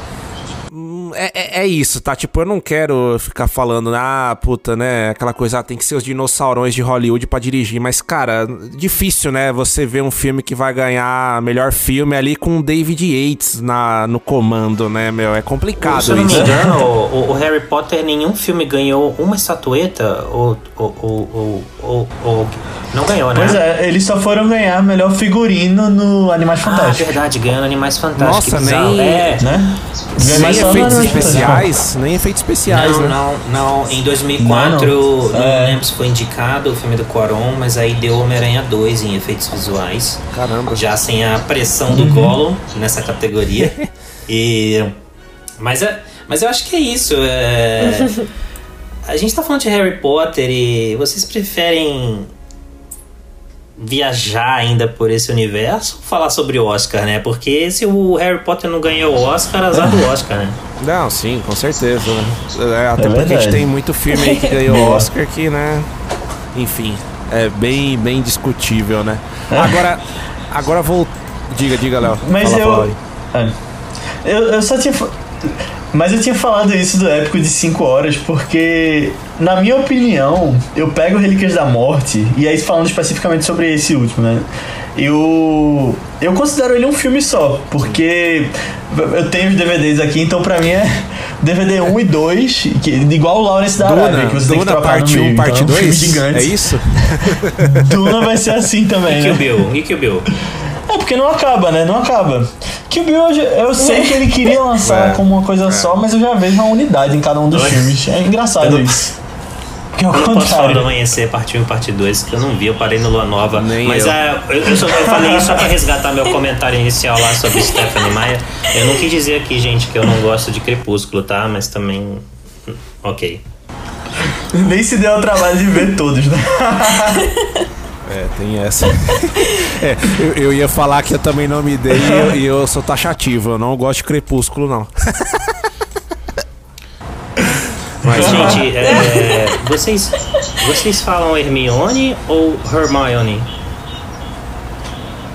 Ah, Otávio, agora, agora você me Hermione. lembrou. É, a- a- Esses nomes aí eu falo todos em português. Aí é uma de, eu lá, de falar lá a- Leviosa ou Leviosa. Lembra dessa parte do Pedra Filosofal? Sim. Boom, aí explode, né? A pena do lado. Mas. eh, ah, eu, eu gosto dos atores voltando aqui, né? Mas eu. O que aconteceu com o Rupert Grint? Onde ele está? Cara, ele. Ele fez uma série agora, acho que É, do Shyamalan. Servants, Ele né? tá fazendo Mas eu, eu não Servant. assisti Ah, não. eu não vi É, ainda essa do série do Shyamalan. Shyamalan. Também não. Eu vi só que ele tá lá. Eu também não, Ah, só sei que ele tá essa, lá no Essa pôster. Olha questão só. aí dos atores. Não, fala, não, Pedro. até dando gancho pra você, ô, Léo, acho que a Emo Watson mesmo, né, que alçou voos maiores aí, né, e tá sendo mais Sim, projetado. sim. Assim, m- mais ou menos, né? Ela, eu sei, ela fez a Bela e a Fera, Vantagem fez. de ser invi- é, Little invisível Women. também, né? Mas, É, Bling mas eu acho que é uma carreira que vai de pouquinho, né? Porque eu acho que ela faz o que quer. ela ia fazer o La La Land, né? Antes sim. da, da Emma Stone. Sim, e o menino lá, Miles Ela ia, Teller. e aí... E o Miles Teller, é. Mas como a gente tá falando de Emma Watson, eu quero. Eu vou revelar uma coisa aqui que a Aninha já sabe. A gente gravou um episódio sobre Notting Hill lá no Vice recentemente. E foi levantada a pergunta sobre se a gente tinha crushes em, em atrizes ou atores, no caso de Aninha, né? É, de, tipo, crush de celebridades. E na época que eu tava crescendo vendo Harry Potter, ali na, no início da minha adolescência, eu tinha certeza que eu ia me casar com Emma Watson. Eu tinha um, cen um cenário na minha cabeça de que eu conhecia ela e tudo mais. Então eu cresci com isso aí, ainda não aconteceu, mas Estamos aí, né? O, o, tá- o Mas tem tempo tá tempo. contando aí, Léo, mas s- tô, tamo na torcida aí, pô. mas, ma- mas isso é muito doido, né, cara? Como esse, como esse mundo entra na gente, né? Cara, eu também. Cara, eu lembro de sonhar várias e várias vezes com Hogwarts, assim, cara, na época, e. E, e, e- e- e eu tinha uma. Ah, cara, eu tinha uma su- superstição ali muito bobinha, né? Mas assim, eu não poderia deixar de ver Harry Potter é, na primeira semana de estreia. Sabe, sempre no primeiro fim de semana eu tinha que assistir lá, não, não ia fantasiado nem nada, não ia de cosplay. Mas, cara, era tradição, assim, cara. Eu lembro um dia que, tipo, Tava caindo uma enchente em São Paulo, mas eu falei, não, meu, não quero nem saber, eu vou assistir esse filme aí, não sei o quê. mas é muito, é muito doido isso, né, cara? Tipo, é, a- a- Minha, minha primeira sessão de meia-noite foi do Olha aí, 7.1. olha 7.1. aí. Primeira era um sessão de ritual, né? Era um ritual pra quem gostava de Harry Potter, né, cara? Eu queria, eu queria emendar aqui num, num assunto. é, é, por exemplo, revendo a Pedra Filosofal antes da gente gravar aqui o podcast, é, eu voltei a pensar em algo que me incomodava na história como um todo, né? Que o Harry Potter, ele geralmente é sempre ajudado pelos amigos, ele não consegue executar nada sozinho, pelo que eu me lembro, assim, eu preciso eh, rever os filmes, agora vou, vou embarcar aí numa maratona. Exceto pelo confronto final do Relíquias da Morte com o Voldemort. Mas vocês acham que ele é sempre ajudado, que exceto no confronto final, ou, a amizade é tudo? Porque, é, sabe, tem uma, tem, uma, tem uma cena do Pedra É. Filosofal que me incomodou agora. Incomodou. me incom- não é que me incomodou, eu fiquei pensando: será que esse diálogo estaria lá quando o, o Rony fica machucado lá do jogo de xadrez? A Hermione vai, vai ver como ele tá, aí ela vira, pro- vira pro Harry e fala: Não, Harry, você que tem que ir agora, porque você é demais, cara. Vai lá que você, uhul, vai, porque o meu trabalho Porque o foi. no- você é o nome, o nome do É, o filme é o trabalho seu foi nome. até aqui, agora é contigo, rapaz. Então, assim, é, você acha que em 2021, é, em Hermione, a Pedra Filosofal, esse diálogo existiria? Ela falaria, vai nessa, menina. mas, mas- mas sabe uma coisa, Otávio? Até nessa linha, cara, eu vou dar duas visões aqui. Mas é só, só pra embarcar na- ne- nesse ponto que você trouxe, cara, uma coisa que me incomoda muito no filme da Pedra Filosofal, comparando com o livro, é que eles retiram no final a parte de importância da Hermione, né? Porque ela, depois da parte do xadrez, que é o Rony que comanda ali, antes do Harry enfrentar lá o. Exatamente, poções, antes de ele enfrentar o professor Quirrell lá, É. é, ele entra na parte de poções e é a Hermione que tem um papel fundamental. disso. É. Ah. É a Hermione que tem um papel fundamental ali pra escolher a poção certa disso. pro Harry poder passar, entendeu? Então assim, com certeza nos dias de hoje eles não cortariam essa parte, assim, eu achei bem. Porque. É, não sei, mas. é, mas tem um É, momento dela no, não, no tem, vídeo mas, do é, diabo, mas né? é uma coisa Ela- bem simples, né, Léo? Se você for colocar, tipo, ela só fala assim, ah, relaxem ali, tudo bem que ela, ela sabe todos os feitiços e tal, Teria né? morrido todo mundo ali sem ela. É, mas é que assim, aquela. A, É. a parte do- das poções ali no salva. livro, eu acho que tava bem encaixadinha ali pra eles colocarem, sabe? Acho que daria pra ter retirado alguma coisinha ali do meio do caminho e tal, pra colocar essa parte. Mas assim, ó, Otávio, eu vou. Agora eu vou viajar bem, tá? Mas eu gosto dessa, dessa questão do apoio do Harry, que, por exemplo, não tem nada a ver, tá? Mas assim, Matrix. O que, que sempre me incomodou em Matrix? Cara, tudo é o Neo que resolve. tudo. A partir do, do momento que ele vira o escolhido, tudo bem, ele é escolhido, né? Mas do, re, Escolhido. do Reloaded pra cima, cara, os caras têm que, sei lá, velho, tem que enfrentar um agente, não é nem o Smith, sei lá, um, um carinha na esquina. Não, bota o Neil lá porque os outros vão apanhar de qualquer um, sabe? Tipo, é lógico, eu não tô querendo, não tem nada a ver, mas dessa questão da jornada do herói, eu gosto quando o herói se apoia em alguém, sabe? Tem escudeiros ali, digamos assim, que tem papel relevante. O que eu quero dizer é, eu não gosto muito daquele cara que é o The One e é tipo The One mesmo, né? Tipo, não tem ninguém que chegue É nem o- perto dele, entendeu? O Frodo, o Frodo também é ajudado o tempo todo pelo Sam e Ex- pela Sociedade do Anel. Exato. Só que a história se chama Sociedade do Anel e a história completa se chama O Senhor dos Anéis. Aqui a gente tá falando qual é o nome? Harry Potter. Tem isso. Harry tem Potter, isso. é. Bom ponto. É verdade. Mas, mas, ma- ma- É, mas ele é o The é, One ma- também, mas né? Matrix não se também. chama Neo, né? Tem isso também. É verdade. Mas, mas, mas, mas é, É, um ponto, é, né? E, e assim, fala aí, fala aí. O que eu gosto no Harry Potter é que. É, o que eu gosto é que o Voldemort sempre espera o Harry ter uma educação de qualidade, né? Ao longo do ano todo pra, pra enfrentar ele só no final do ano.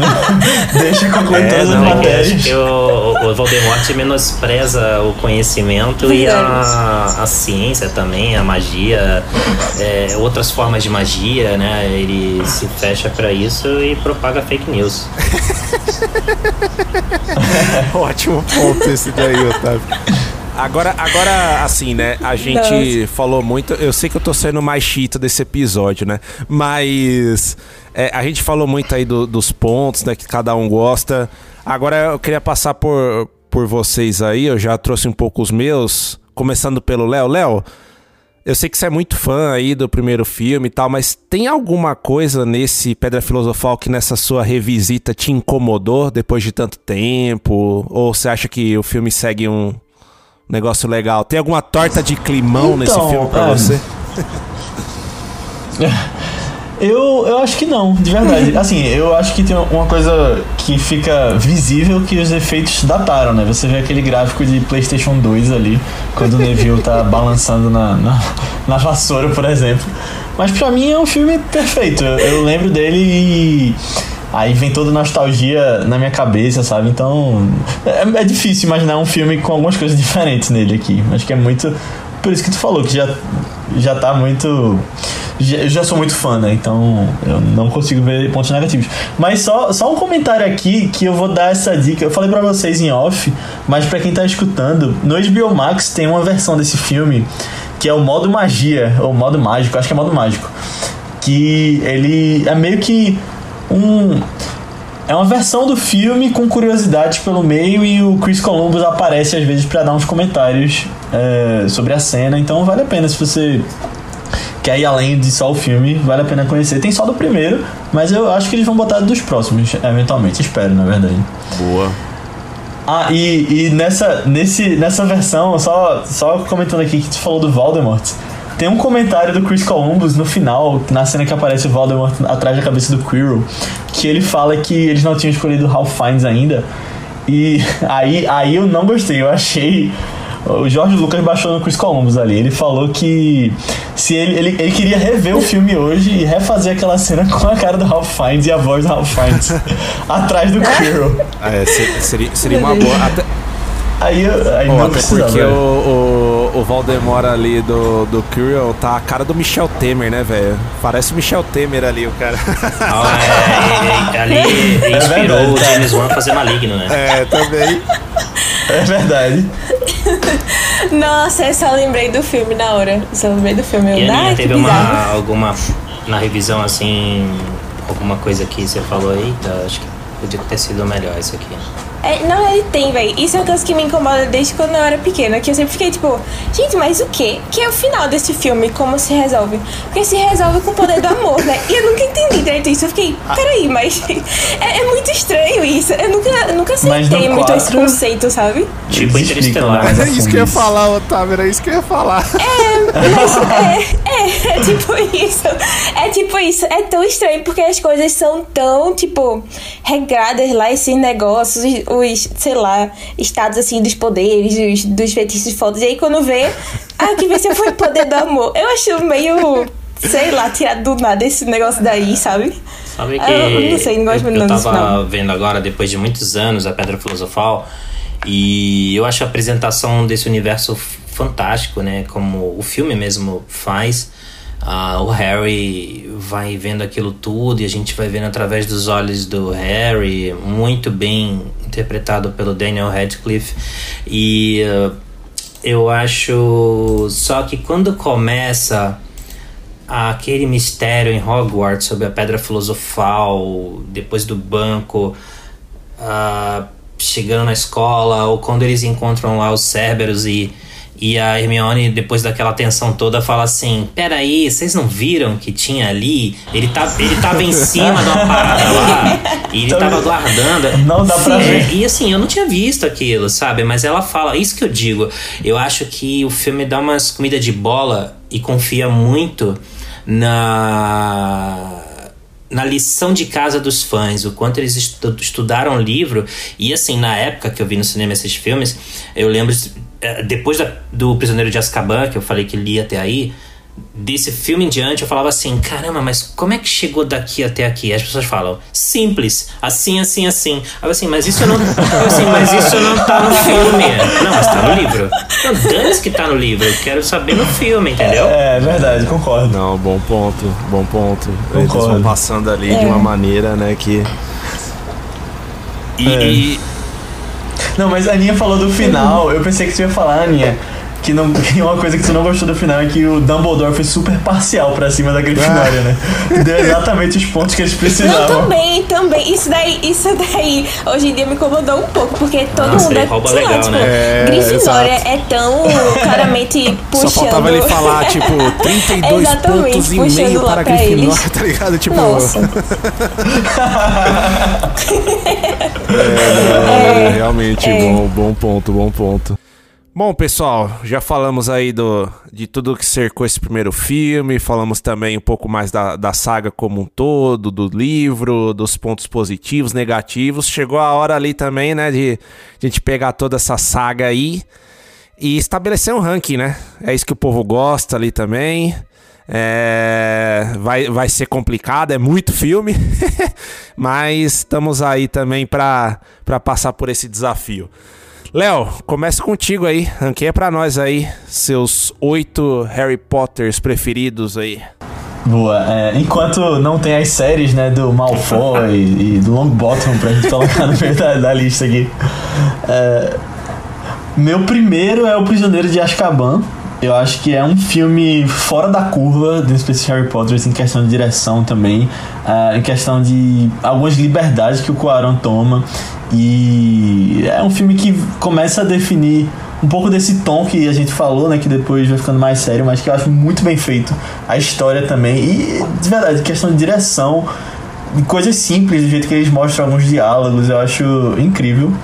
Uh, depois, em segundo lugar, eu coloco Relíquias da Morte, porque como eu falei, eu vou roubar nesse ponto aqui do, do meu ranking, porque eu considero um filme só, começa no primeiro e depois tem a segunda parte, que é o mesmo filme pra mim. Uh, não, não necessariamente colocaria parte 1 e 2 necessariamente aqui no top, mas uh, considerando como uma obra só, eu coloco aqui em segundo.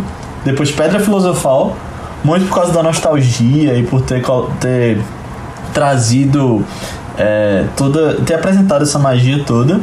E por ter revisto mais, mais próximo aqui agora, tá muito fresco na cabeça e eu gostei demais de rever.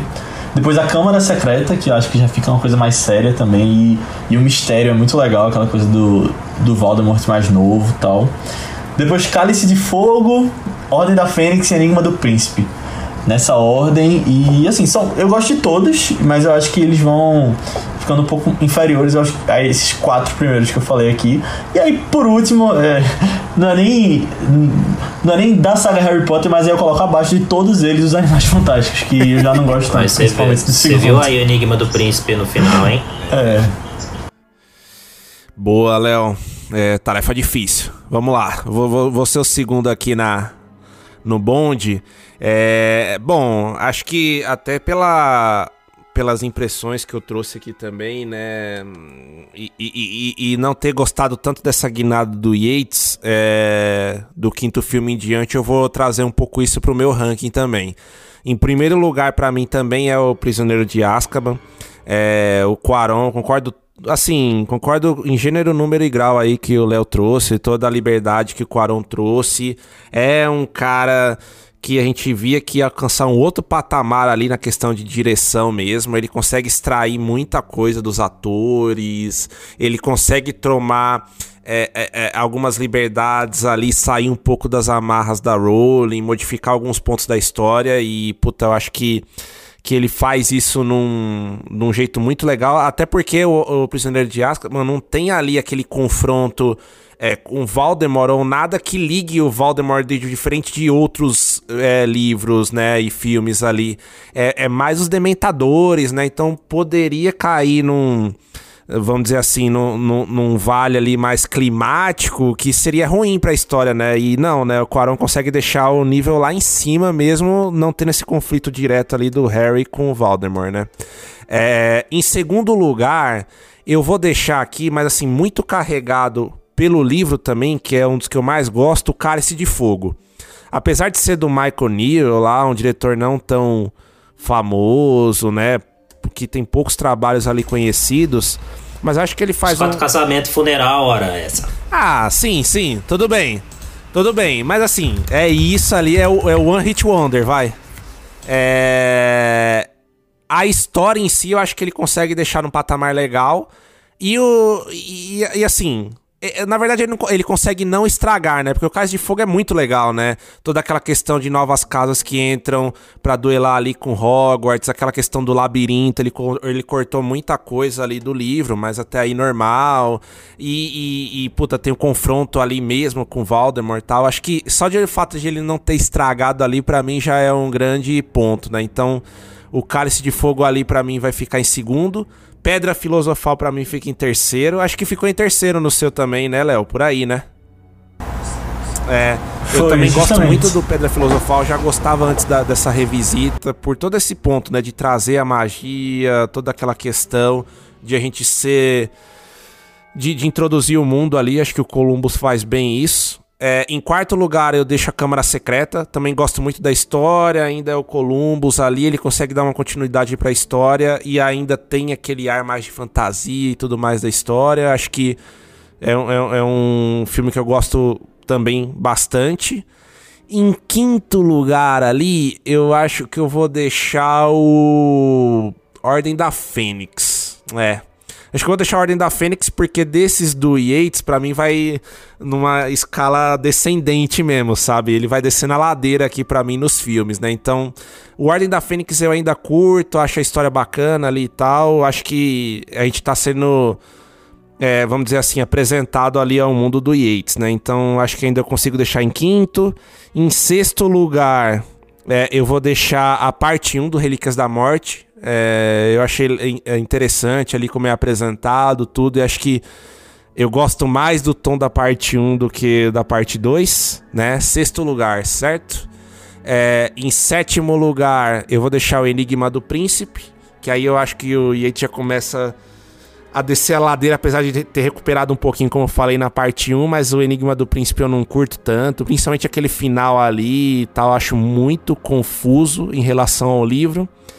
E, putz, em último lugar eu vou deixar a parte 2, porque eu fiquei muito decepcionado na época, assim. Eu não gostei da carga dramática que foi colocada ali. É, eu tinha uma outra expectativa quando eu tinha lido o livro para o filme, sabe? Um... E assim, é um negócio pequeno e tudo, mas um negócio que me marcou, cara, é que o Voldemort vira papel, velho, no final, cara o Harry derrota o Voldemort e ele vira papelzinho, picadinho, cara. tipo, eu não. Eu, eu não aceitei aquilo, cara, porque no livro não é daquele jeito, sabe? Tipo. Não sei. É, é pode ser. É, pode ser uma dele, coisa né, trivial, uma coisa implicância minha, mas acho que dava para ter encerrado de uma maneira melhor ali, né? Então, mais por isso, é, eu vou deixar o parte 2 ali em último lugar. E aí, você, Aninha? Ô Pedro, eu acho que o Voldemort, o Ralph Fiennes estava se divertindo muito nesse último, porque tem uma É. hora que ele dá uma risada lá super Ah, constrangedora. sim, estão lembra quando Ele- que Harry Potter tá morto, né? Sim. Não, virou um É, meme, também né? acho, É. cara. Ali ele já meio que. Dá ele, ele já tinha, ali embolsado a graninha dele ali. Ele falou: ah, quer saber, meu? Agora eu vou me divertir nisso aqui. Não, ele se divertiu muito mais que fazer o paciente inglês aí. É, isso é verdade. Com E certeza. você, Aninha? É, em primeiro lugar, a gente tá alinhadíssimo aqui por enquanto, que eu também acho o Prisioneiro de Azkaban. É, eu acho. Eu acho que essa adição dos marotos na história talvez tenha sido a minha adição favorita, assim, nesses filmes posteriores que teve, sabe? Eu adoro essa história de. Toda essa. Toda essa história que eles têm com o pai de Harry, só que aí meio que. Harry não conheceu o pai, mas eles são tudo como se fossem uns padrinhos, assim. Tudo não, né? Porque Rabichu, enfim, é do outro lado. Mas é. Lupin e Sirius tem muito esse negócio meio de apadrinhar Harry também. Eu adoro essa relação deles. Eu gosto bastante. E me dá muita curiosidade, assim, tipo, eu gostaria de ver uma série dos marotos, sabe? Eu, eu gostaria de ver, assim. Tem muitas fanfics sobre isso também, essa época deles. Todo mundo. É muito, é muito fascinante, sabe? Essas histórias, assim, deles. É. E também Quaron nem se fala, né? É, é bem. É bem diferente a questão do filme em relação à pegada dos outros. Mas é disparado o primeiro. Agora, Relíquias eu vou considerar como se fosse um só também. Porque eu não lembro tanto do primeiro. Aí eu não sei onde é que eu botaria ele em relação aos outros ali. Mas eu lembro que eu gosto mais do dois. É, mas eu sou completamente suspeito pra falar também. Porque, assim, Léo falou do Celebrity Crush dele na época. Mas assim, o meu, eu não, era, eu não era um celebrity crush, mas eu gostava. Eu era tipo um crush pelo personagem, que era o Neville. Nossa, eu amava muito ele, eu amava muito ele na época. E, E ele ele brilha no bonitão, né? Relíquias 2. Ele mata- Sério, eu gosto muito dele lá. Sim, ele fica muito bonito. Vai passando os filmes, ele vai melhorando também, sabe? Quando chega no final, meu Deus, é reizinho. Reizinho demais. E aí, quando eu, quando eu lembro desse filme, eu só lembro dele também. E aí me bate uma saudade maior desse filme também, sabe? E eu lembro de ter gostado do jeito que finalizou. Pelo menos assim, no geral, é, o sentimento assim que deu no final também. É, vou considerar os dois como sendo uma coisa só. É, em terceiro lugar, eu botaria o Cálice de Fogo também. É, eu acho a história muito interessante, muito interessante. E eu gosto de, de, de que é, é um filme que a gente meio que vê mais essa transição deles de, de criança pra uma fase adolescente, assim, de se preocupando com outras coisas, mas já tá começando a assumir um pouco o tom mais sério de responsabilidades que estão vindo aí, principalmente com o final também, sabe? É, tem um pouco mais de Neville também, porque ele ajuda lá numa prova. Sério, eu sou muito suspeita quando, quando o Neville aparece no Jolês. Mas, ai, o Cálice de Fogo. Cálice de Fogo é um dos que é, mais tenho vontade de rever, assim, hoje em dia. Acho que é, esses três, assim, são os que dá vontade de sempre ficar revendo. E em quarto lugar, eu botaria a Câmara Secreta. Na verdade, porque eu não sei se é muito da primeira vez que eu vi, assim, que eu disse que eu tinha, ah, tinha medo do basilisco, assim, na época. Mas esse filme, é, o suspense desse filme, de meu Deus, as pessoas estão sendo mortas aqui nesse lugar que. Mortas não, né? Tipo, petrificadas. Nesse lugar que era pra ser o refúgio delas e não sei o que. Esse suspense, esse, esse clima, assim, funciona muito pra mim nesse filme. E esse livro eu cheguei a ler também. No livro também. É, eu curto muito essa vibe dele. Apesar de ter uns ressaltos, assim, com o final também, meio Deus Ex Machina. Mas é. Eu acho, eu acho bem legal a história dele também. E aí, em quinto, eu botaria é, a Pedra Filosofal. Eu não tenho um apego muito grande com essa história, não. Eu acho que é- esse é o filme que eu mais tenho preguiça de rever, na verdade. Porque eu acho que é só mais introdução de mundo do que uma história em si, sabe? Só que o mundo eu já conheço, às vezes eu fico meio assim.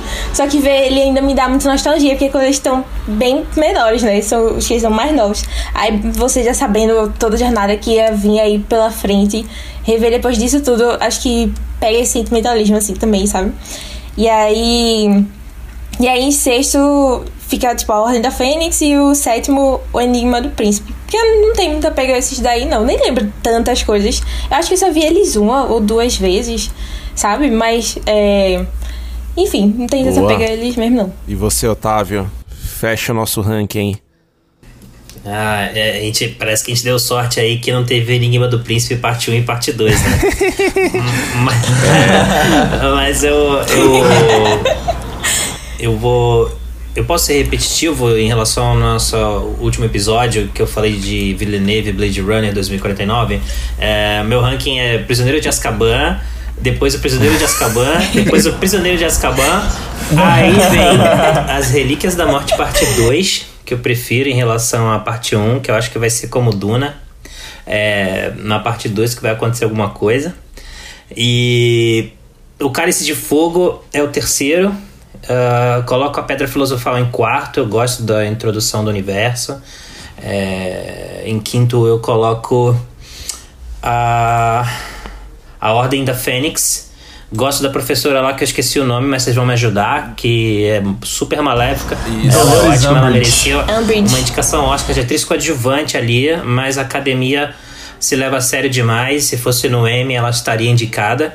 E depois eu coloco as, Será que ela tava no BAFTA? Olha lá, Aí ela, ela foi lembrada em algum prêmio. Você tá, você tá, você trouxe bem isso. Eu não sei se é o BAFTA por ser britânica, mas ela pintou em algum prêmio aí sim. Eu vou procurar aqui daqui a pouco, quando terminar o ranking, mas ah, As Relíquias da Morte parte 1 coloco logo depois e nas duas últimas posições eu coloco a Câmara Secreta e lá embaixo o Enigma do Príncipe. Tá, Eu acho que a gente devia fazer um podcast só sobre É, meu, o Enigma do tá- Príncipe. depois tadinho do Enigma do Príncipe, né? Porque assim, a história em si, né, no livro é interessante, né? Tem um puta clímax, né, nesse, ne- nesse, nesse livro, nesse filme, né? Mas, puta, é aquela coisa, né? O Yates ali, meu, eu tô mó hater do Yates, né? Mas tô nem aí pra ele também, não. Tô nem aí pra ele. Quem, quem é David Yates na fila do pão, né? Mas enfim. É isso, é isso, é isso que vale. Bom, mas é isso então, galera. Pô, acho que vamos, não, vamos, não vamos chegar, né, Otávio, na, na duração do, do épico aí do Villeneuve mais o Duna ali com, com o Reinaldo. mas a gente também fez um episódio grande aqui, mas, pô, um episódio muito gostoso aí de gravar, né? É sempre legal, né, relembrar, polêmicas também, tudo aí em relação a a essa saga que marcou tanta gente e, e nós aqui também, né? Acho que todo mundo tem uma contribuição pra para dar, pontos pra trazer, né? Acho que que foi bem legal aí. São tipo de filme que vive pra sempre, né? E, É isso. E eu queria, eu queria puxar algo aqui que eu esqueci de comentar sobre John Williams. É, se eu estiver enganado, vocês vão me corrigir e espero que o pessoal de- do Papo de Trilha me perdoe. Mas foi o, o- o último tema do John Williams? Porque ele fez Cara, vários temas, né? Hum, puta, aí é difícil, hein, velho? É, eu não- eu acho que sim. É, porque eu não lembro de nenhuma saga É. que ele fez depois, né? Grande É, assim. puta, é um. Ó, eu tô- Porque ele volta pro Star Wars, mas ele não É que o cria tema nada já de novo, existe, né? Ele cria a, a, a trilha de É. cada filme. Assim, É, ele cria o tema da Rey, Ah, né? sim, Mas assim, sim, tudo sim, muito é. derivado. Cara, é, eu- gente eu acho- puxar por aí. é- É, cara, é, é eu Mas, acho assim, que saga de é assim. saga, Eu tô olhando é- aqui acho que é isso mesmo. Acho que é isso mesmo. Bom ponto, Otávio. Bom, mas é isso aí, né? Acho que a gente fez um bom apanhado aí. é, esses 20 anos de Harry Potter da saga, né? E da Pedra Filosofal. Acho que. Acho que vai ser legal aí acompanhar o nosso papo, né? Conseguimos passar por todos os pontos ali mais importantes desse filme, da saga, polêmicas, acertos, erros, tudo na nossa opinião, óbvio, né? Mas é isso aí, né? É sempre bom dar uns pitacos e, pô, queria agradecer vocês de novo, viu, Aninha, é, Léo, por essa participação mais do que especial. A gente, eu e o Otávio, a gente já tava maquinando aqui há bastante tempo pra retribuir aí o convite sensacional que vocês fizeram pra gente lá no Cabo do Medo e, enfim, espero que vocês tenham gostado e aproveito pra deixar o tapete estendido aí pra vocês apresentarem pra galera que ainda não conhece o grande podcast Vice aí de vocês. Falar um pouquinho para falar um pouquinho pro pessoal aí. Boa. Primeiramente, Pedro, Otávio, brigadão pelo convite. Eu falo por mim, eh, acho que a Aninha vai agradecer também, mas eu adorei essa conversa. Foi muito bom relembrar Harry Potter. Fiquei morrendo de vontade de fazer maratona agora, porque eu só revi o primeiro aqui. aqui então vou começar depois que sair aqui. É, não hoje, mas eu vou farei maratona de todos. É, lembrando que vocês já estão com o lugar garantido quando a gente for falar de os bons companheiros Opa. lá no Vice. Só que combinei com o Otávio já. Não sabemos quando, mas vai rolar. mas pra quem não conhece, pessoal, o Vice é um podcast sobre filmes que a gente faz em um estilo de clube do filme, toda semana um filme diferente. E que a gente traz dos mais variados gêneros, filmes novos, filmes antigos. E cada um, eu, Aninha e Matheus, a gente traz um, uma indicação por semana, às vezes um convidado traz uma indicação e às vezes a gente faz também dois por semana porque a gente tem trazido alguns especiais de um tempo pra cá, mas que a gente tem, tem feito isso, né, pra falar sobre mais filmes, conhecer alguns que a gente não conhecia e tá conversando sobre bons filmes e apresentando a, a também quem não conhece. Então, se você quiser ouvir o Vice, procure por Vice interrogação, né? Lá no Spotify, Google Podcast, Apple Podcast, qualquer agregador de podcast que você escutar, ou nas nossas redes sociais, que a gente está em todas, Twitter, Instagram, Letterboxd, etc, no Vice BR. Então procura lá que vai estar tudo disponível lá. Boa.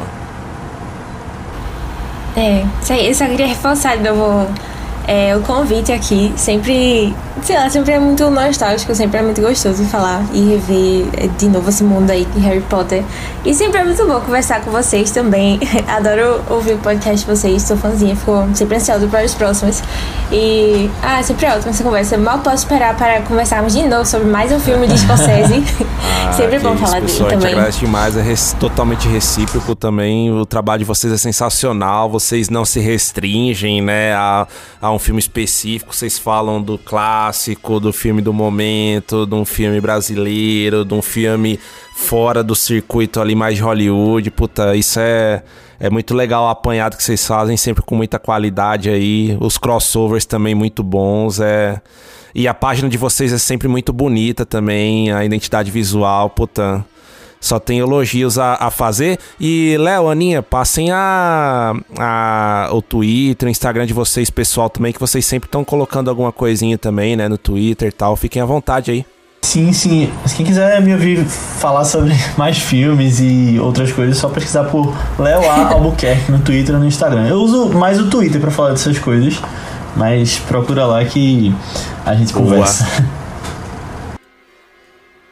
É, no Instagram, no Instagram eu tô como underline Aninha Guimarães e no Twitter é Marvelous MS Ana. Eu não sou tão de comentar várias coisas lá não, mas Boa. fico curtindo os outros e compartilhando. É isso aí, galera. É, de novo, né? A gente deixa o convite aí pra vocês acompanharem aí o Vice, esse grande podcast, parceiro nosso aí. Com certeza o episódio do Scorsese aí a gente já tá na expectativa. Vocês também, pô, sintam-se sempre convidados aqui a participar do Era Uma Vez.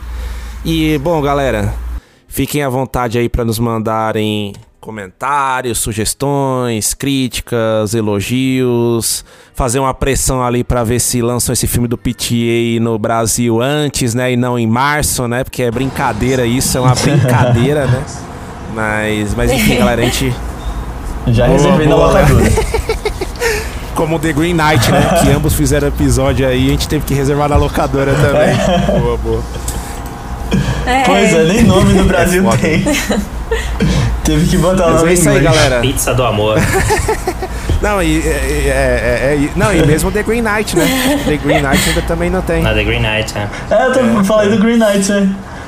Porque tem lugar que chama de Cavaleiro Verde e outros que estão chamando de A Lenda do Cavaleiro Verde. Aí eu não sabia o que eu, colocar. eu, queria, eu queria fazer uma consideração final aqui, Pedro. É, agra- agradecer a Aninha e ao Léo e, e falar, né, a gente gravou, como vocês falaram aí, junto com eles, o Cabo do Medo, que tá lá no Vice, ah, e Cabo do Medo que esses dias aí completou cravadinhos 30 anos. E, Boa. e tá na hora aí de quem não viu assistir, que é um filmão do Scorsese. Ah, e também uma boa hora de rever. E queria dizer aqui também que ah, filmes como Harry Potter, né, foi criado com Steven Spielberg, George Lucas. Então toda vez que vem um filme com potencial para uma saga que conquista milhões de pessoas. Eu acho que são filmes que, que me deixam assim com deixam um sorriso no rosto e são filmes que eu costumo dizer que é por isso que a gente vai ao cinema. E, uh, e também dizer para que todos os filmes estão na HBO Max e para HBO Max patrocinar nós. e tá na hora já, é né? tá na hora. É isso, gente. Acho que é isso. Agradecer vocês e, e, e, além dos bons companheiros que a gente vai fazer com o vice em breve, é, quem fizer primeiro sobre o Enigma do Príncipe, convida o outro. eu vou chutar uma pessoa que deve gostar do Enigma do Príncipe, que é o Herbert lá do 3 é Demais, hein? Herbert. É. Ô, ô, ô, ô, Herbert, se você estiver ouvindo esse episódio, é brincadeira, duvido, tá? Não Ou duvido. É, O hot take. O Hot Take Man. É, e, e, galera, só pra, pra não perder de vista aí também, nos sigam lá no arroba Era Uma Vez em SP, no Instagram, no Facebook, no arroba Euvesp, né, no Twitter, que é famoso. o Twitter nos sabotou e não deixou colocar Era Uma Vez em SP, então teve que ser o Euvesp aí, é, universidade aí do Era Uma Vez. É, e também e também não deixe de seguir lá as redes aí do Otávio, principalmente o arroba hollywoodiano, né, Otávio? Fala aí das suas redes. Sim, arroba hollywoodiano no Instagram, arroba hollywoodiano no Twitter também. E tem meu Insta, Insta pessoal que é otávio.almeida, mas pode seguir lá no hollywoodiano, que é lá que eu falo de coisa boa, que é cinema, né? Boa.